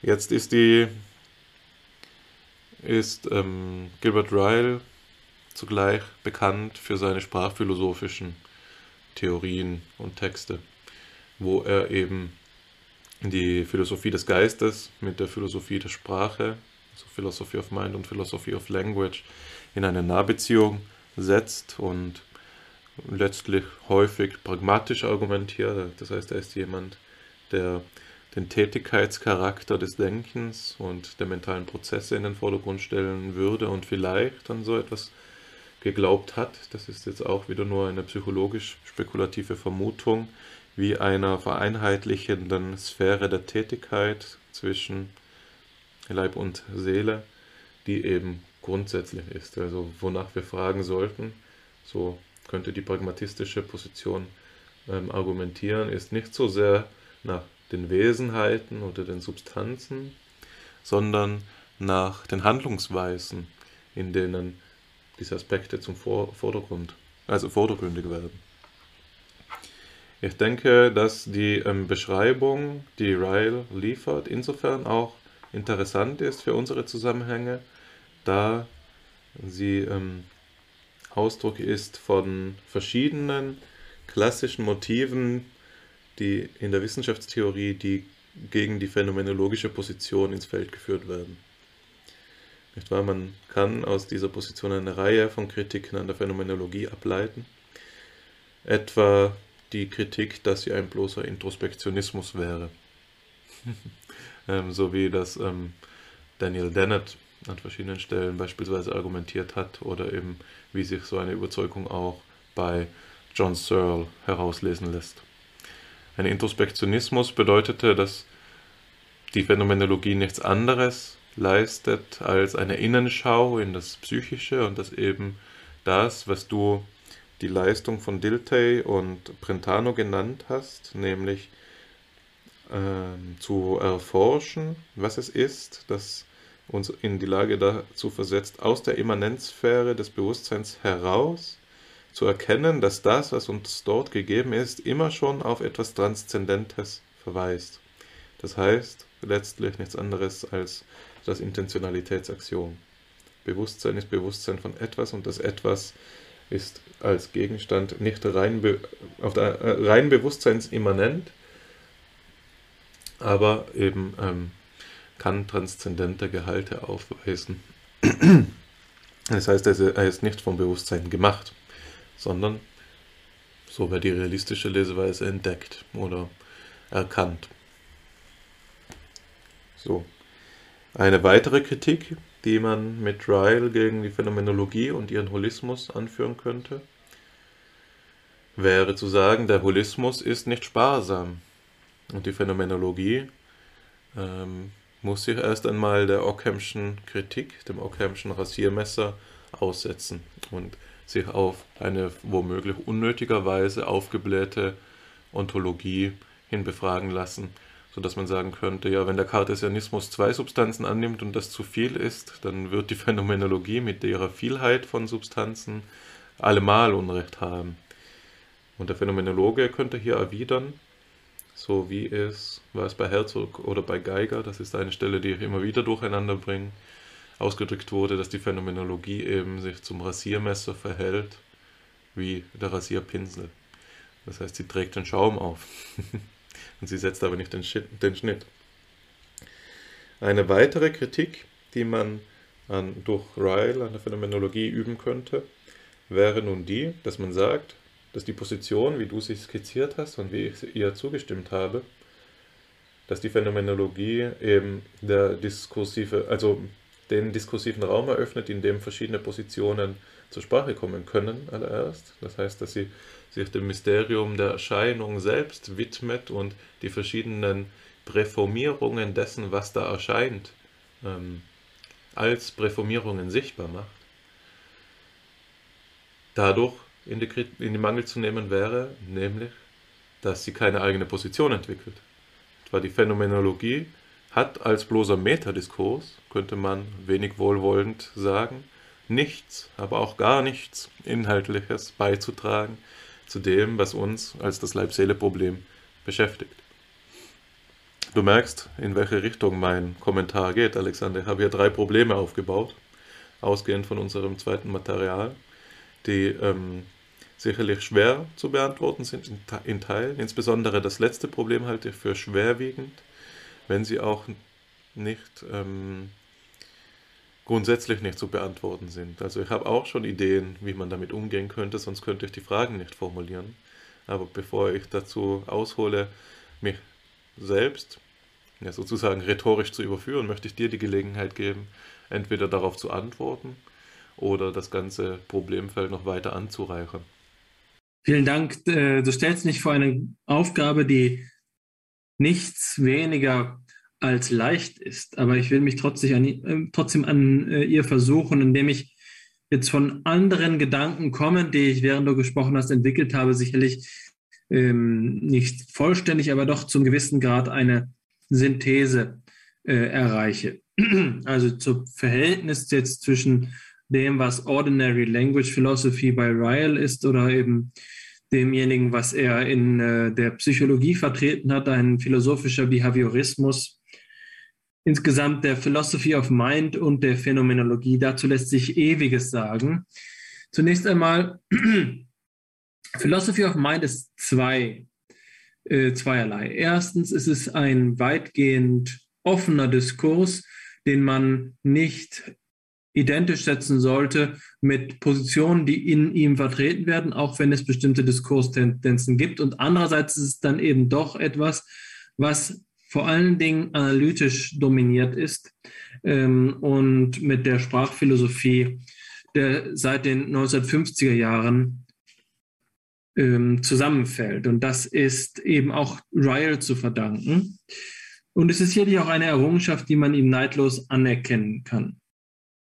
Jetzt ist es aber so, dass, wie gesagt, erstens die, Theory, äh, die, die Philosophy of Mind, aber auch eben zweitens die Phänomenologie nicht eine Position sind, sondern Diskurse, Diskurse, in denen verschiedene Zusammenhänge mit ähm, Traditionen aus, auf der Grundlage von Traditionen betrachtet werden, die nicht immer kontaktfähig sind, aber zu bestimmten Teilen doch auch in Beziehung gebracht werden können. Ein Beispiel ist der namhafte und von uns auch schon ins Feld geführte Phänomenologe Dan Zahavi, der zusammen mit seinen nordamerikanischen Kollegen, zum Beispiel Sean Gallagher, genau das versucht, eine Synthese zwischen beiden Seiten. Wir haben also in der Philosophy of Mind ebenso wie in der Phänomenologie weniger und mehr kompatible Positionen, sodass ich den, die Ausgangslage Philosophie systematisch gar nicht ähm, gar nicht so konfrontativ darstellen wollte, aber doch, um jetzt auf die Sache zu kommen, auf die Frage zu kommen, wie es sich mit, äh, der, mit dem Leib-Seele-Problem verhält, doch auch dieses Konfliktpotenzial sehe, so wie du es beschrieben hast. Und da will ich jetzt nicht vorerst auf die möglichen Anklagen auf, an die Phänomenologie eingehen, sondern auf die Diskursebene. Die Diskursebene, von der wir hier sprechen.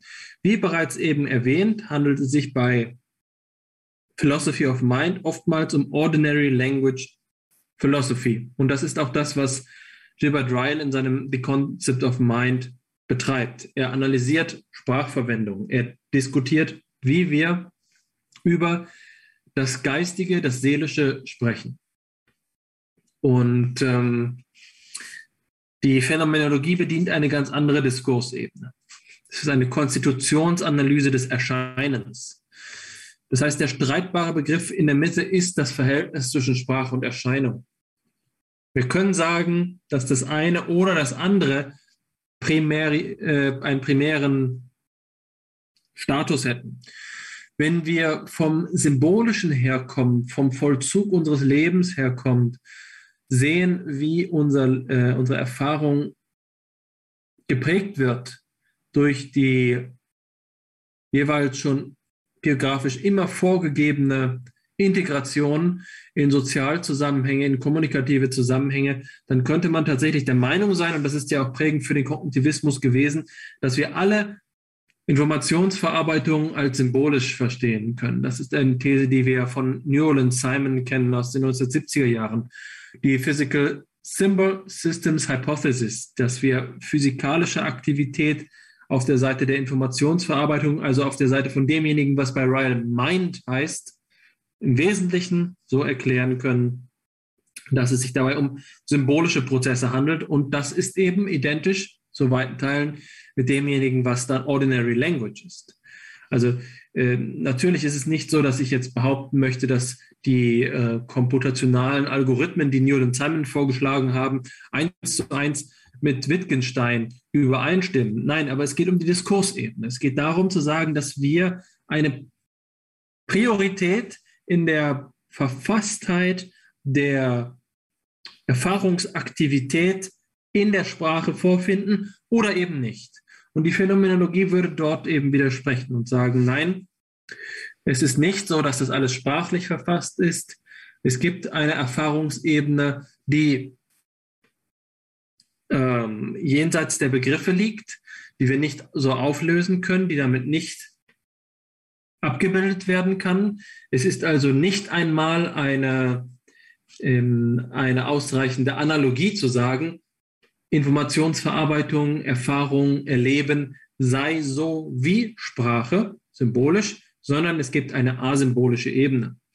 Diese asymbolische Ebene ist also von fundamentalem Interesse für die Phänomenologie. Das heißt natürlich, wie man dann schon offensichtlich sehen kann, dass es dennoch da Schnittmengen geben kann, nämlich die, den Teil der Phänomenologie, der die äh, symbolischen Prozesse annimmt, ähm, mit der Ordinary Language Philosophy und den Teil der Ordinary Language Philosophy, bei dem man sagen würde, dass hier Sprachanalyse betrieben wird, um dieses vorsprachliche äh, einzuholen, ja, um ihm ein, ein angemessenes Modell vorzu, legen, wie wir es zum Beispiel von John L. Austin kennen mit der Sprechakttheorie, die ja auch dann die Grundlage für den von dir eben erwähnten John Searle gewesen ist. Die großen Namen der analytischen Philosophie, der Philosophy of Mind, sind eben diejenigen, die den Sprachbegriff expandieren, um mit ihm noch immer eine ausreichende Beschreibung für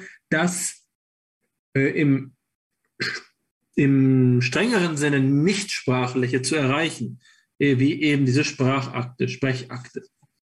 So, das ist also eine Ausgangslage, in der wir sagen können, dass die Diskurse so mobil sind, so wenig zentralisiert auf, auf Konzepte wie, sagen wir mal, der Kantianismus auf Kant, dass sie miteinander kooperieren können. Aber vielleicht will man diese ähm, diese,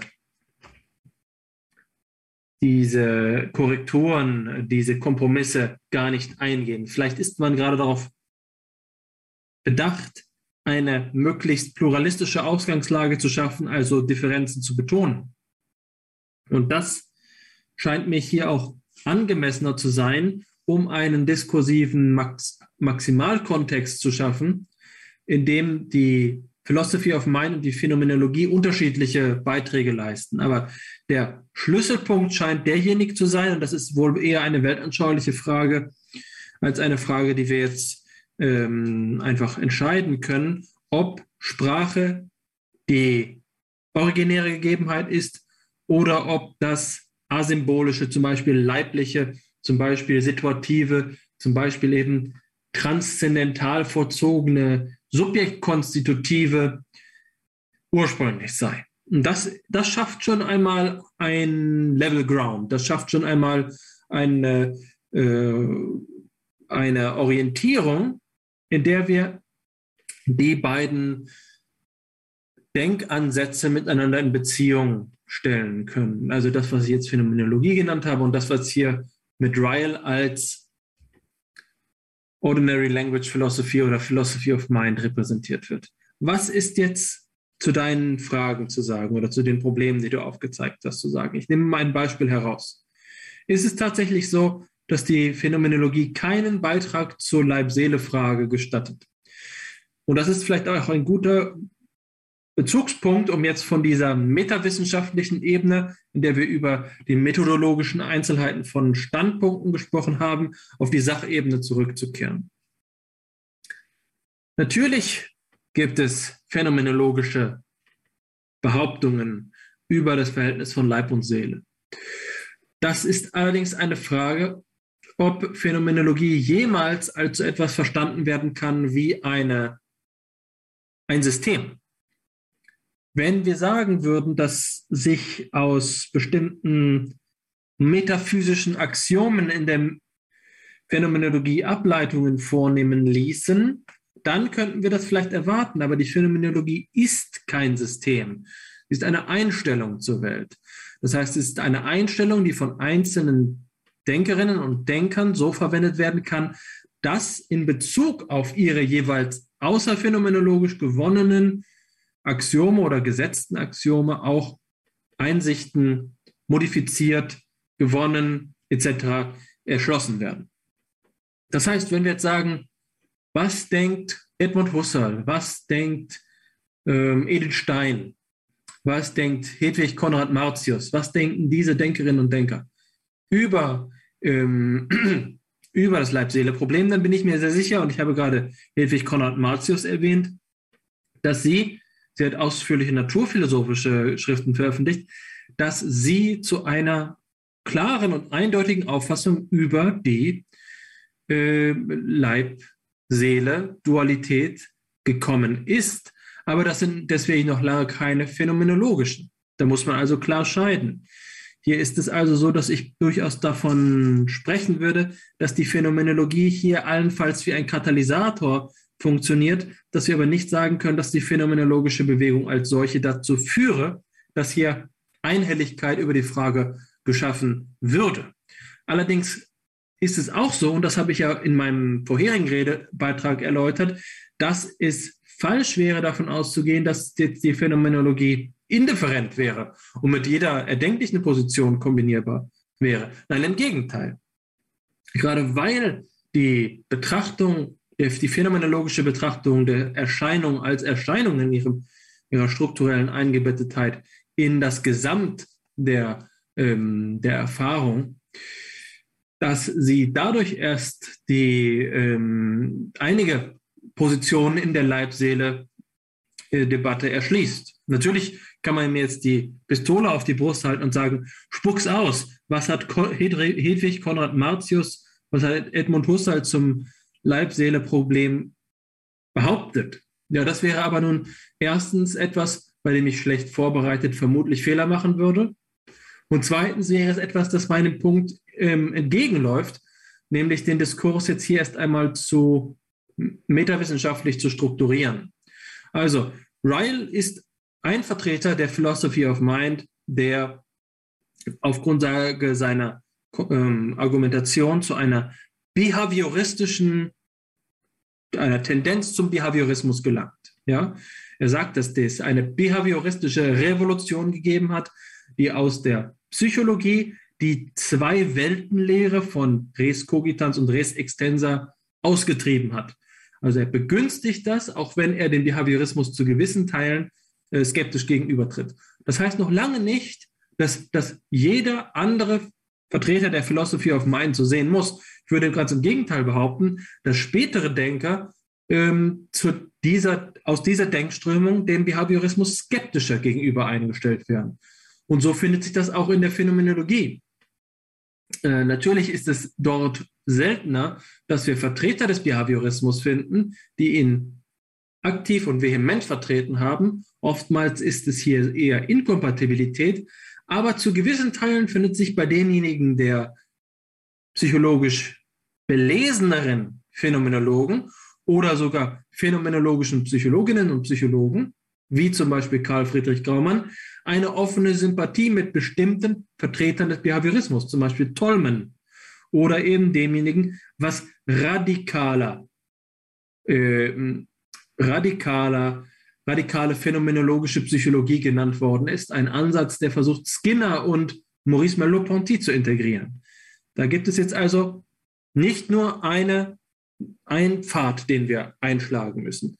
Dennoch ist es so, dass die jeweilige Antwort auf die Leib-Seele-Frage grundsätzlich davon abhängt, welche, ähm, welche Beziehungen wir hier eingehen. Und da sind, genauso wie du es dargestellt hast, Philosophy of Mind und Phänomenologie ohne Zweifel konkurrierende Methodologien, Epistemologien, Herangehensweisen, um über die ganze Sache zu sprechen.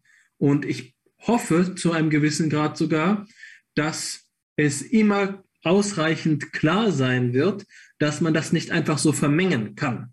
Genauso wenig wie man Phänomenologie und Pragmatismus einfach so vermengen kann. Da gibt es immer Inkommensurabilitäten, da gibt es immer Reibungsverluste und man muss das eine oder das andere sehr dehnen und verwässern und ein Auge zudrücken, um das Ganze dann integrieren zu können. Das ist also die schlechte Form von Eklektizismus. Eklektizismus, also die Integration von diversen, teilweise nicht kompatiblen Standpunkten, so etwas wie eben das, so ein, äh, eine Salatschüssel, eine philosophische Salatschüssel, in der alles durcheinander getrieben wird, in der Hoffnung, dass am Ende etwas Schmackhaftes dabei herauskommt.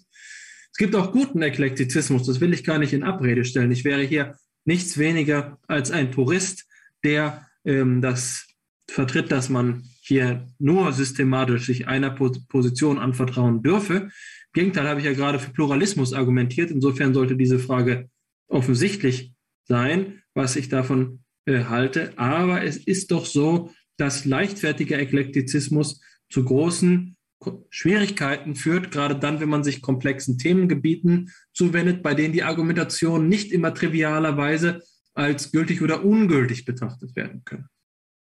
Auch hier neige ich jetzt auf die Metaebene überzugehen. Ich will mich also jetzt ein letztes Mal besinnen, um die Leib-Seele-Frage zu konfrontieren. Ist es so, dass Gilbert Ryles Argumentation ausreichend ist, um alle dualistischen Ansätze für alle Zeiten ähm, auszutilgen? Ich glaube, dass wir uns hier darauf besinnen sollten, was ich am Anfang gesagt habe. Es hängt davon ab, wie wir hier über die Begriffe sprechen, Leib und Seele.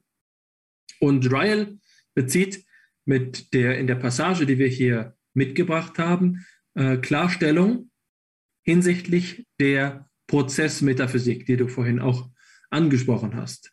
Ich denke, dass in, in, im Hintergrund von Ryle zum Beispiel Whitehead stehen würde. Und nach meiner Auffassung steht auch bei ähm, Whitehead Dewey nicht sehr fern. Und da sehen wir also das pragmatistische Erbe dieses Denkens. Ja, das mag jetzt nichts Falsches sein. Ad hoc will ich da jetzt äh, gar nicht mal behaupten, dass Pragmatismus in seiner philosophischen Gestalt, wir haben ja schon einmal über Pragmatismus in moralischer Gestalt gesprochen, äh, notwendigerweise ein Fehler sei. Aber ich will doch darauf zu sprechen kommen, dass die Art und Weise, wie hier der Leib verstanden wird, als eine Prozessualität fragwürdig ist, zumindest erklärungsbedürftig ist.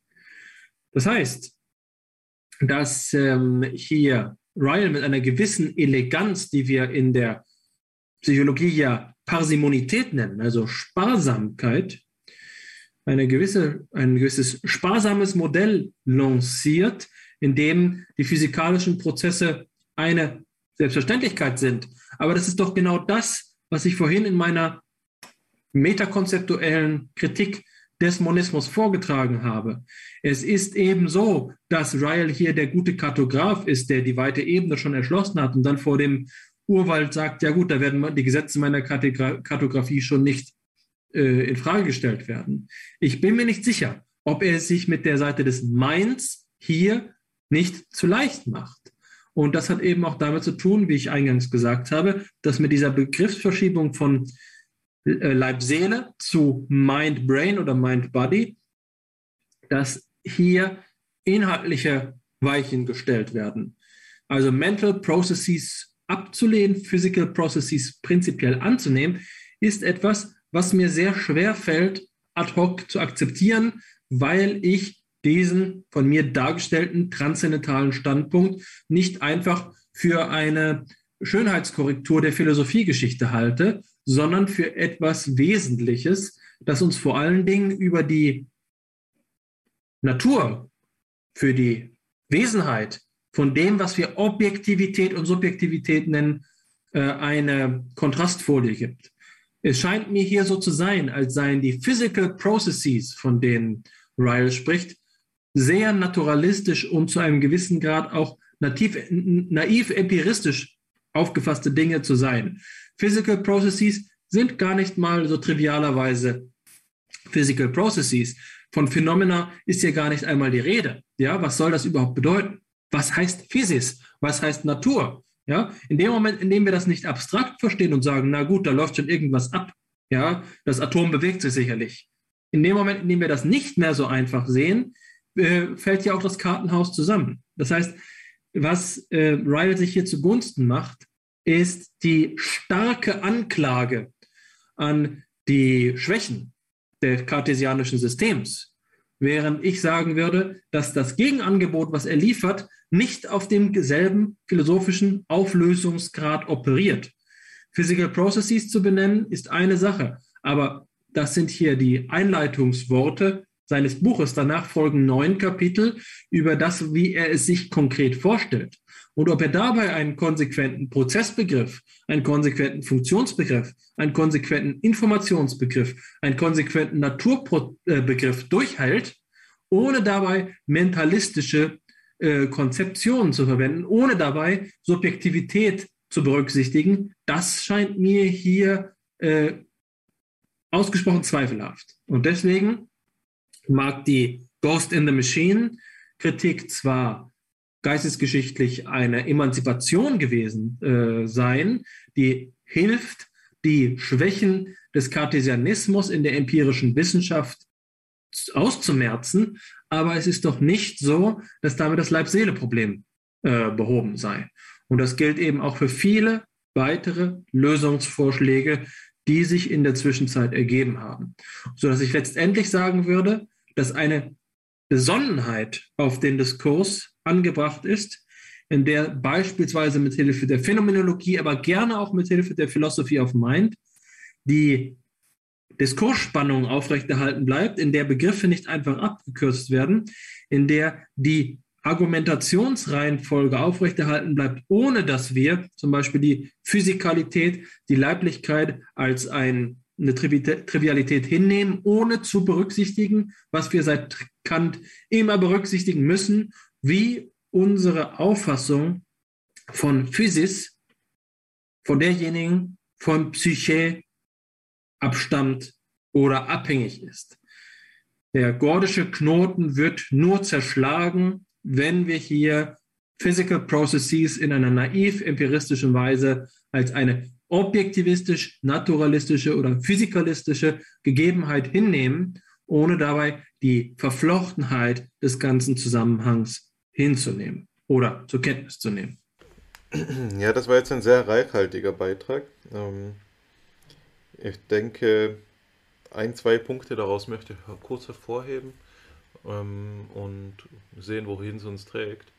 Und zwar ähm, hast du eingangs gesagt, dass es wichtig ist, Philosophy of Mind und Phänomenologie nicht als Positionen misszuverstehen, sondern als Diskursfelder. Und hast jetzt zum Ende damit geschlossen, dass es darum geht, nicht nur diese Auffassung bewusst zu halten, sondern gleichsam zu sehen, dass eine diskursive Spannung wünschenswert ist, nicht wahr? Nicht das eine gegen das andere auszuspielen, sondern die Positionen aneinander sich entwickeln zu lassen und in, in, der, in einer gewissen Weise eklektisch ähm, darin vorzugehen, wo eben die stärkste Phänomenerklärung ähm, vorliegt, diese dann auch zur Anwendung bringen für interessierende Fälle oder eben Eklekti, den Eklektizismus ähm, für die Theoriebildung in Erwägung zu ziehen. Das wurde für mich tatsächlich nicht ganz klar, ob du so weit auch gehen wollen würdest, was mich nämlich sehr verwundern würde, ähm, gegeben dem, was ich so ansonsten von dir weiß, oder ob es hier nicht doch heißen muss, dass eines der beiden, ja, einer der beiden Diskurse obsiegen müsste. Ja, gerade scheint es ja so zu sein, dass die, dass es gut aussieht für die Philosophy of Mind und weniger gut für die Phänomenologie.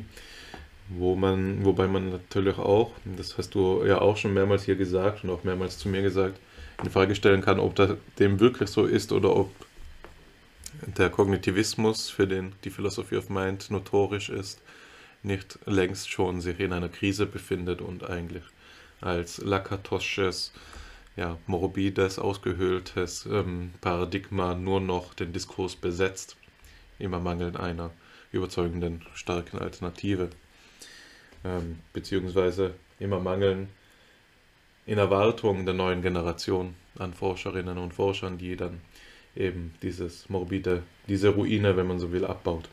So, das ist das eine. Es geht hier um die diskursive Spannung und insofern ähm, neigen wir uns am Ende dieser Episode hin zu so etwas wie einer, einem Plädoyer, wie es öfter bei uns vorkommt, für den Wert des Streites, den Wert der Spannung und eben hier jetzt, der jetzt hier aufgetreten ist unter im Kleid der diskursiven Spannung eben.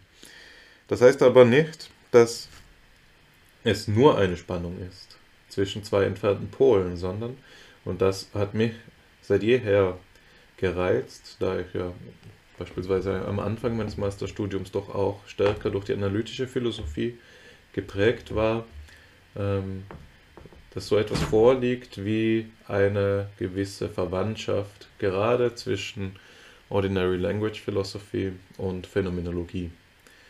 Und die liegt darin, dass es beiden darum geht, zu so etwas zu gelangen wie einer Natürlichkeit im Weltbezug, einer Lebendigkeit im Verhältnis zwischen denkendem Subjekt und bedachter Weltwirklichkeit. Und die, die Weichenstellung, die man natürlich, ähm, wo sich die beiden Positionen voneinander trennen, ist, dass die Phänomenologie sagt, wir müssen die Reduktion ein, äh, die phänomenologische Reduktion durchführen oder wir müssen die phänomenologische Erfahrung schließen, je nach Spielweise eben der Position, die wir betrachten. Aber es gibt dort diese hintergelagerte Ebene, die dann allererst die natürliche Einstellung und die wissenschaftliche Einstellung verständlich macht, als ähm, die Wissensgesetze erschaubar macht, die diese durchherrschen. Wohingegen die Philosophy of äh, die Ordinary Language Philosophy mehr dahin, dazu tendieren würde zu sagen, wir müssen uns nur auf das besinnen, was wir in der natürlichen Einstellung schon wissen und wie wir dort schon agieren.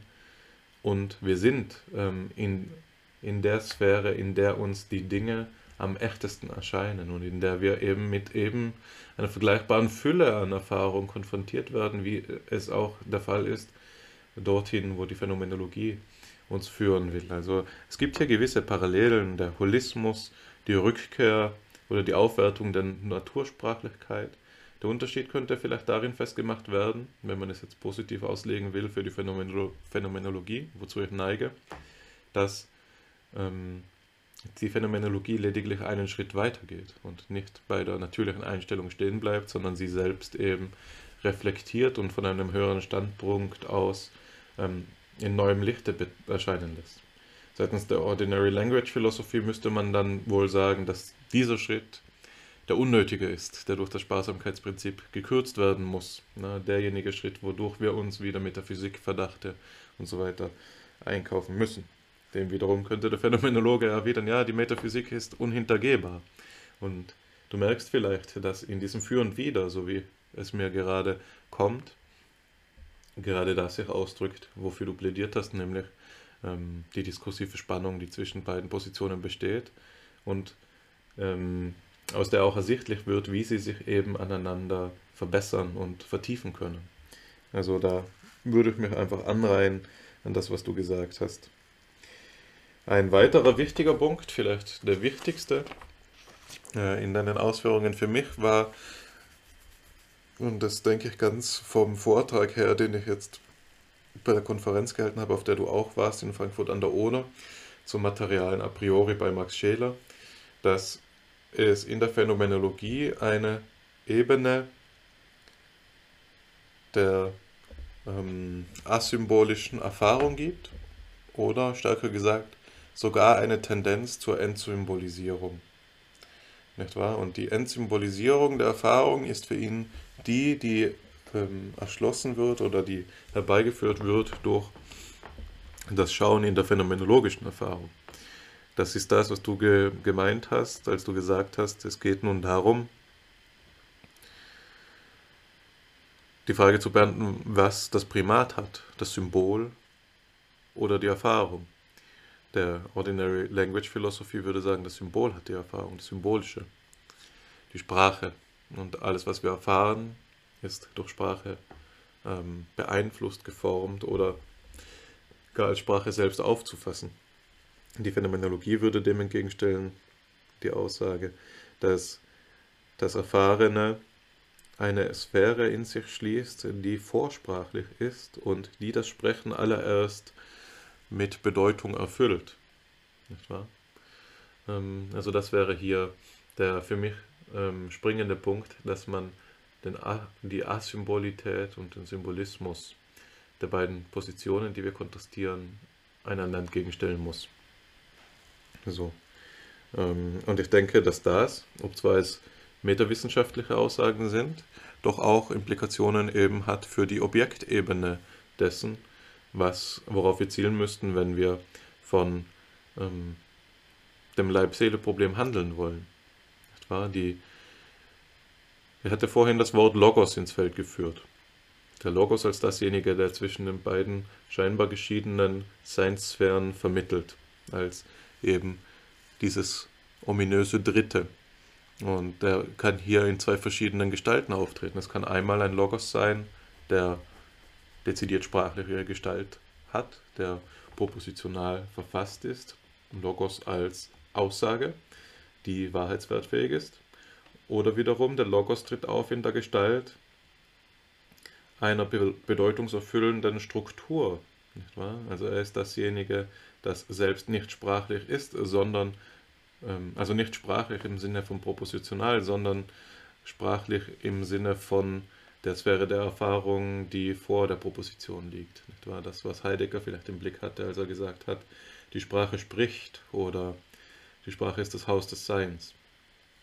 Also es gibt hier in der phänomenologischen Theorie eben eine, einen Ansatz, der die Sprachlichkeit oder das, den Logos zurückführen will auf eine ursprünglichere Sphäre als die, die wir in der natürlichen Einstellung adressieren, wenn wir dieses und jenes von uns geben. So, und ähm,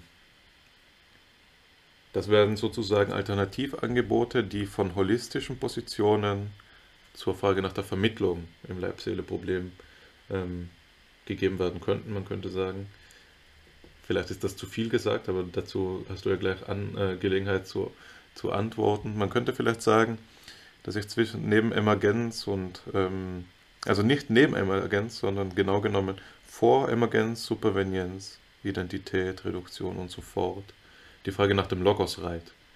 Was ist die Struktur der Wirklichkeit, die die Frage nach der Vermittlung überhaupt mit Sinn erfüllt? Die Phänomenologie könnte sagen, das ist der Logos. Hier ist die Sprache. Und das ist die Hingeordnetheit der Dinge aufeinander, die wir erkenntnismäßig allererst einsehen müssen. Und diese Einsicht kann naiv vonstatten gehen, wenn wir die richtige Intuition haben, oder sie kann reflektiert vollzogen werden, wenn, wir, wenn es eben um die Ausarbeitung einer Wissenschaft bestellt ist. Die Option, für die wir hier optieren müssten, ist klar vorgegeben. Es ist ein wissenschaftlicher Podcast im weitesten Sinn, der philosophisch-psychologische Podcast. Es geht uns hier darum zu reflektieren, wie so eine Vermittlung stattfinden kann. Und damit sind wir wieder bei dem Grund, bei der Grundcharakterisierung der Phänomenologie als der Konstitutionsanalyse der Erscheinung selbst. Etwa die Phänomenologie müsste und kann, so wie ich es sehe, uns in die Lage dazu versetzen, Antworten darauf zu geben, wie es nun ist, dass der Logos diese Vermittlungsleistungen in verschiedenen Ausformungen ermöglicht und mit Bedeutung erfüllt. Nicht wahr? Und da, das ist sicherlich ein Thema, für das ich nicht ähm, gut genug vorbereitet bin, so wie du es vorhin gesagt hast. Es ist ja sicherlich auch verzeihlich, wir machen das ja hier auch mit einem ähm, hohen Maß an Spontaneität und der Diskurs führt eben dahin, wo er führt, nicht wahr? Aber das ähm, auch äh, sicherlich den Rahmen der heutigen Episode sprengen würde, diese, diese äh, Vermittlungsleistungen nun phänomenologisch äh, zu analysieren. Trotzdem sei so viel gesagt, dass es, wenn es, ähm, dass es so etwas geben müsste, wie das, was Max Scheler und Helmut Plessner äh, im Sinn hatten, als sie von einer Verlebendigung des Geistes und einer Vergeistigung des Lebens gesprochen hatten, eben Scheler, oder von einer Versinnlichung des Geistes und einer Vergeistigung der Sinne bei Plessner, nämlich dass der Logos sich darin finden lässt, dass das eine in dem anderen schon angelegt ist, der Leib in der Seele oder umgekehrt oder äh, die Seele im Leib, beziehungsweise dass sich Seele in Leiblichkeit oder in Leben ausgestaltet, ausufert, ausdehnt, auf die eine oder andere Weise sich in der anderen Sphäre eben verwirklicht, wohingegen es eben vice versa ebenso zu halten wäre. Jetzt habe ich aber gesagt, das führt über den Rahmen hinaus und so sehe ich es auch. Ich denke, wir sind an einem guten Punkt angekommen. Das Ganze, mein Beitrag war jetzt ja in großen Teilen ein Resümee, ähm, das Ganze zu einem Abschluss zu bringen, mit dem man sich sehen lassen kann. Ich will dir aber noch da die Gelegenheit geben, etwas nachzutragen, wenn du willst und vielleicht auch mit der Bitte verbunden, doch dann die Formalia, die ja nun vor deine Aufgabe sind, gleich noch ähm, nachzutragen. Genau. Es würde dir wohl so gefallen, wenn du die Formalie ganz auf mich abwälztest. Ich übernehme sie zwar gerne, aber es wäre doch schade darum, äh, wenn fortan nur meine Form der Formalia-Präsentation überlebt, deine aber verschwinde. Was ich ergänzen möchte, bevor, ähm, bevor ich die Formalia präsentiere, äh, sind drei kleinere Gedanken.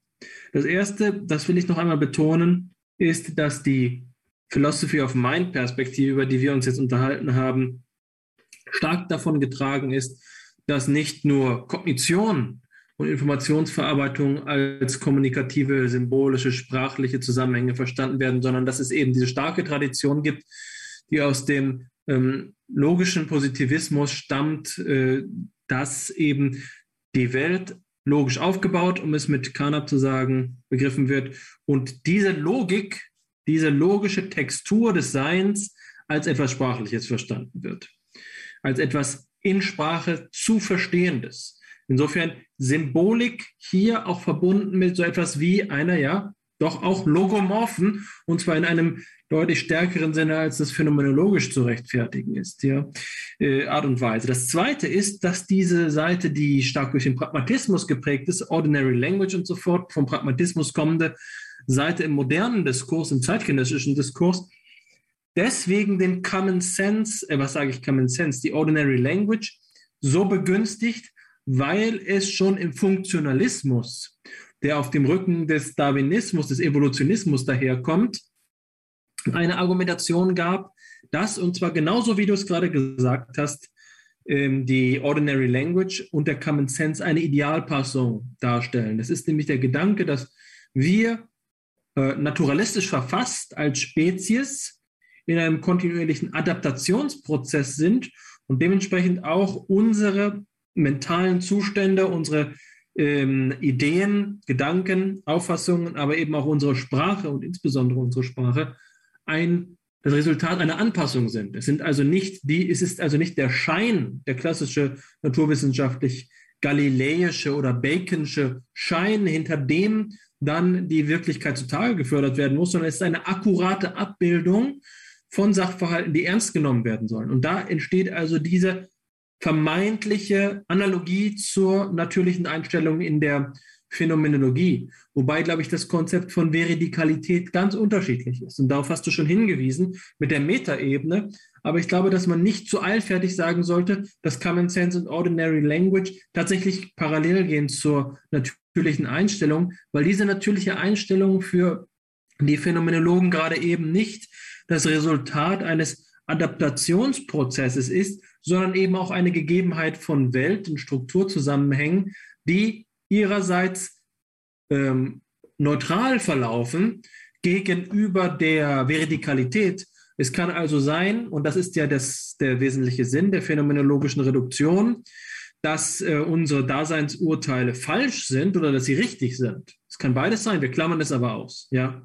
Das heißt, die natürliche Einstellung hat hier keinen epistemischen Vorrang, so wie das für die Ordinary Language Philosophy gilt oder eben für den Pragmatismus, in dem der Common Sense so stark ähm, in den Mittelpunkt der Aufmerksamkeit gerückt, gerückt wird.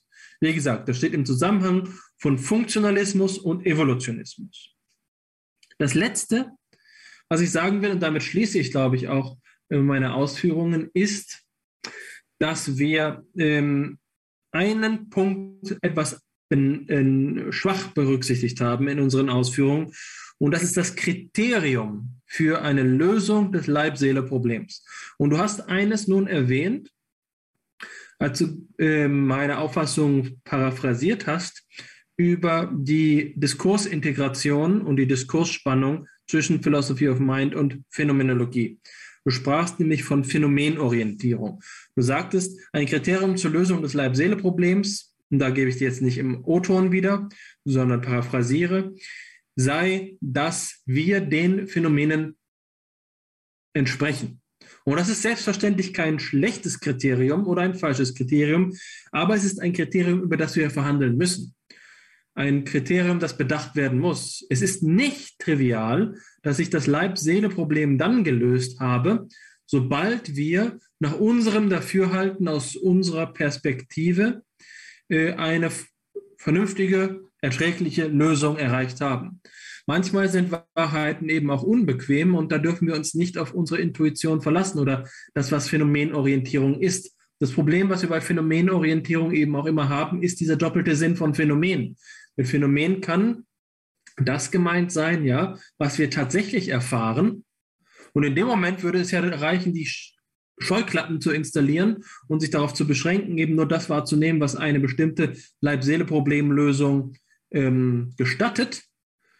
Oder eben zweitens, Phänomen kann bedeuten, das, was überhaupt erfahren werden kann.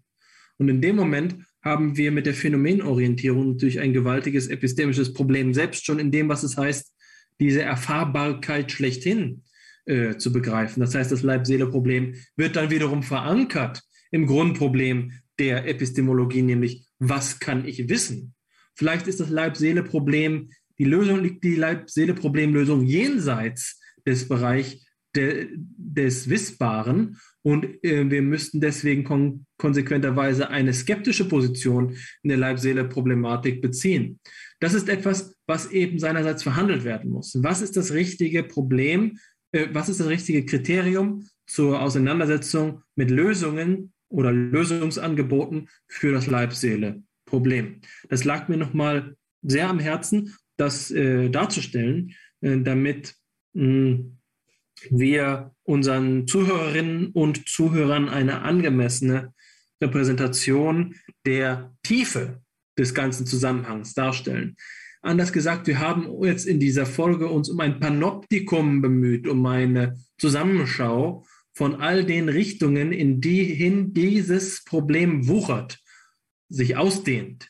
Es geht in die Richtung selbstverständlich, die wir jetzt auch eher unterbelichtet haben, des psychologischen, empirischen Zusammenhangs, aber innerhalb des, der, Diskursorientierung, der philosophischen Diskursorientierung haben wir ähm, ganz andere Zusammenhänge, die geklärt werden müssen, bevor wir uns überhaupt an den Punkt begeben können, der oftmals ja in Auseinandersetzungen mit dem Leib-Seele-Problem gleich an den Anfang gestellt wird, nämlich diese unterschiedlichen Perspektiven nebeneinander zu setzen. Ja, was konstituiert überhaupt erstmal die Kommensurabilität von Monismus und Dualismus?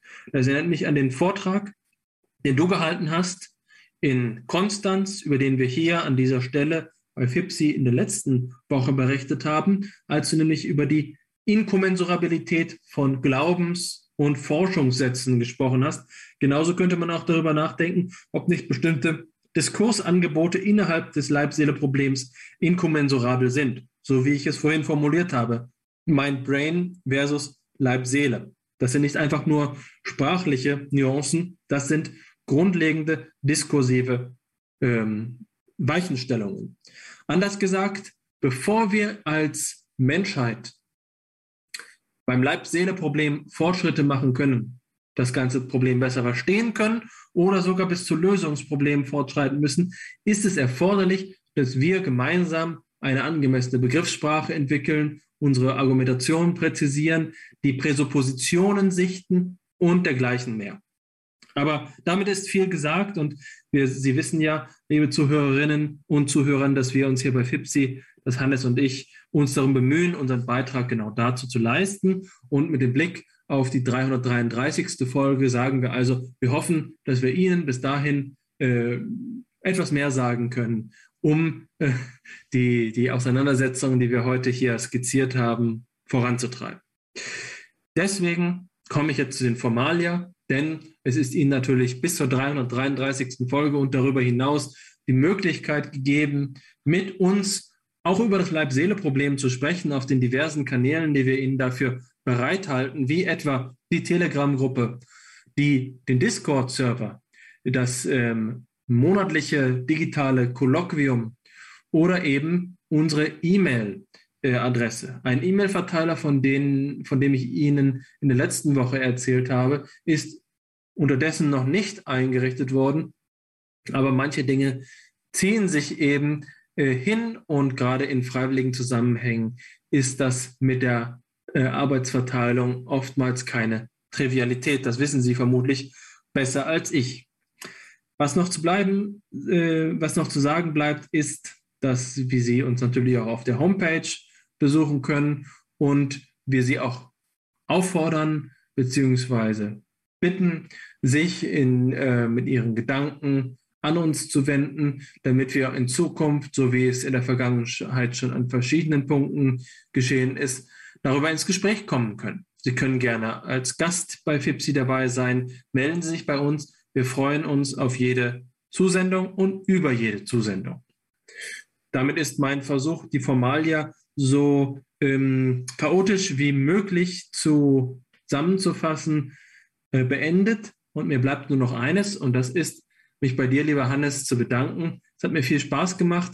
Ich habe das Gefühl, an unserem Gespräch selbst äh, zum, eine Position, eine Kartierung der Problematik gewonnen zu haben, darüber auf eine Weise nachgedacht zu haben, die mir vorher noch nicht äh, in, in ihrer Explikation, in ihrer Verbalisierung so leicht verfügbar gewesen ist. Insofern kann ich auf jeden Fall an dieser Stelle einen Erkenntnisgewinn verbuchen. Vielen Dank dafür. Vielen Dank, liebe Zuhörerinnen und Zuhörer. Wir freuen uns, ähm, Sie beim nächsten Mal wieder begrüßen zu dürfen. Machen Sie es gut. Ja, auch meinerseits, solange es sich in der Buchhaltung der Erkenntnis lohnt, bin ich sehr zufrieden. 333, das sind noch etwas über fünf Jahre, wenn ich es richtig überschlage. Bis dahin werden wir auch noch einige Bücher füllen und vielleicht zu einer nochmal ähm, tieferen Position zum Leib-Seele-Problem gelangen. Das, das wird sicher nicht das letzte Mal gewesen sein, dass wir das Ganze thematisieren. Philosophia perennis, das ist unser Wort hier schon von Anfang an. Also auch meinerseits danke an dich und danke fürs Zuhören. Bis zum übernächsten Mal.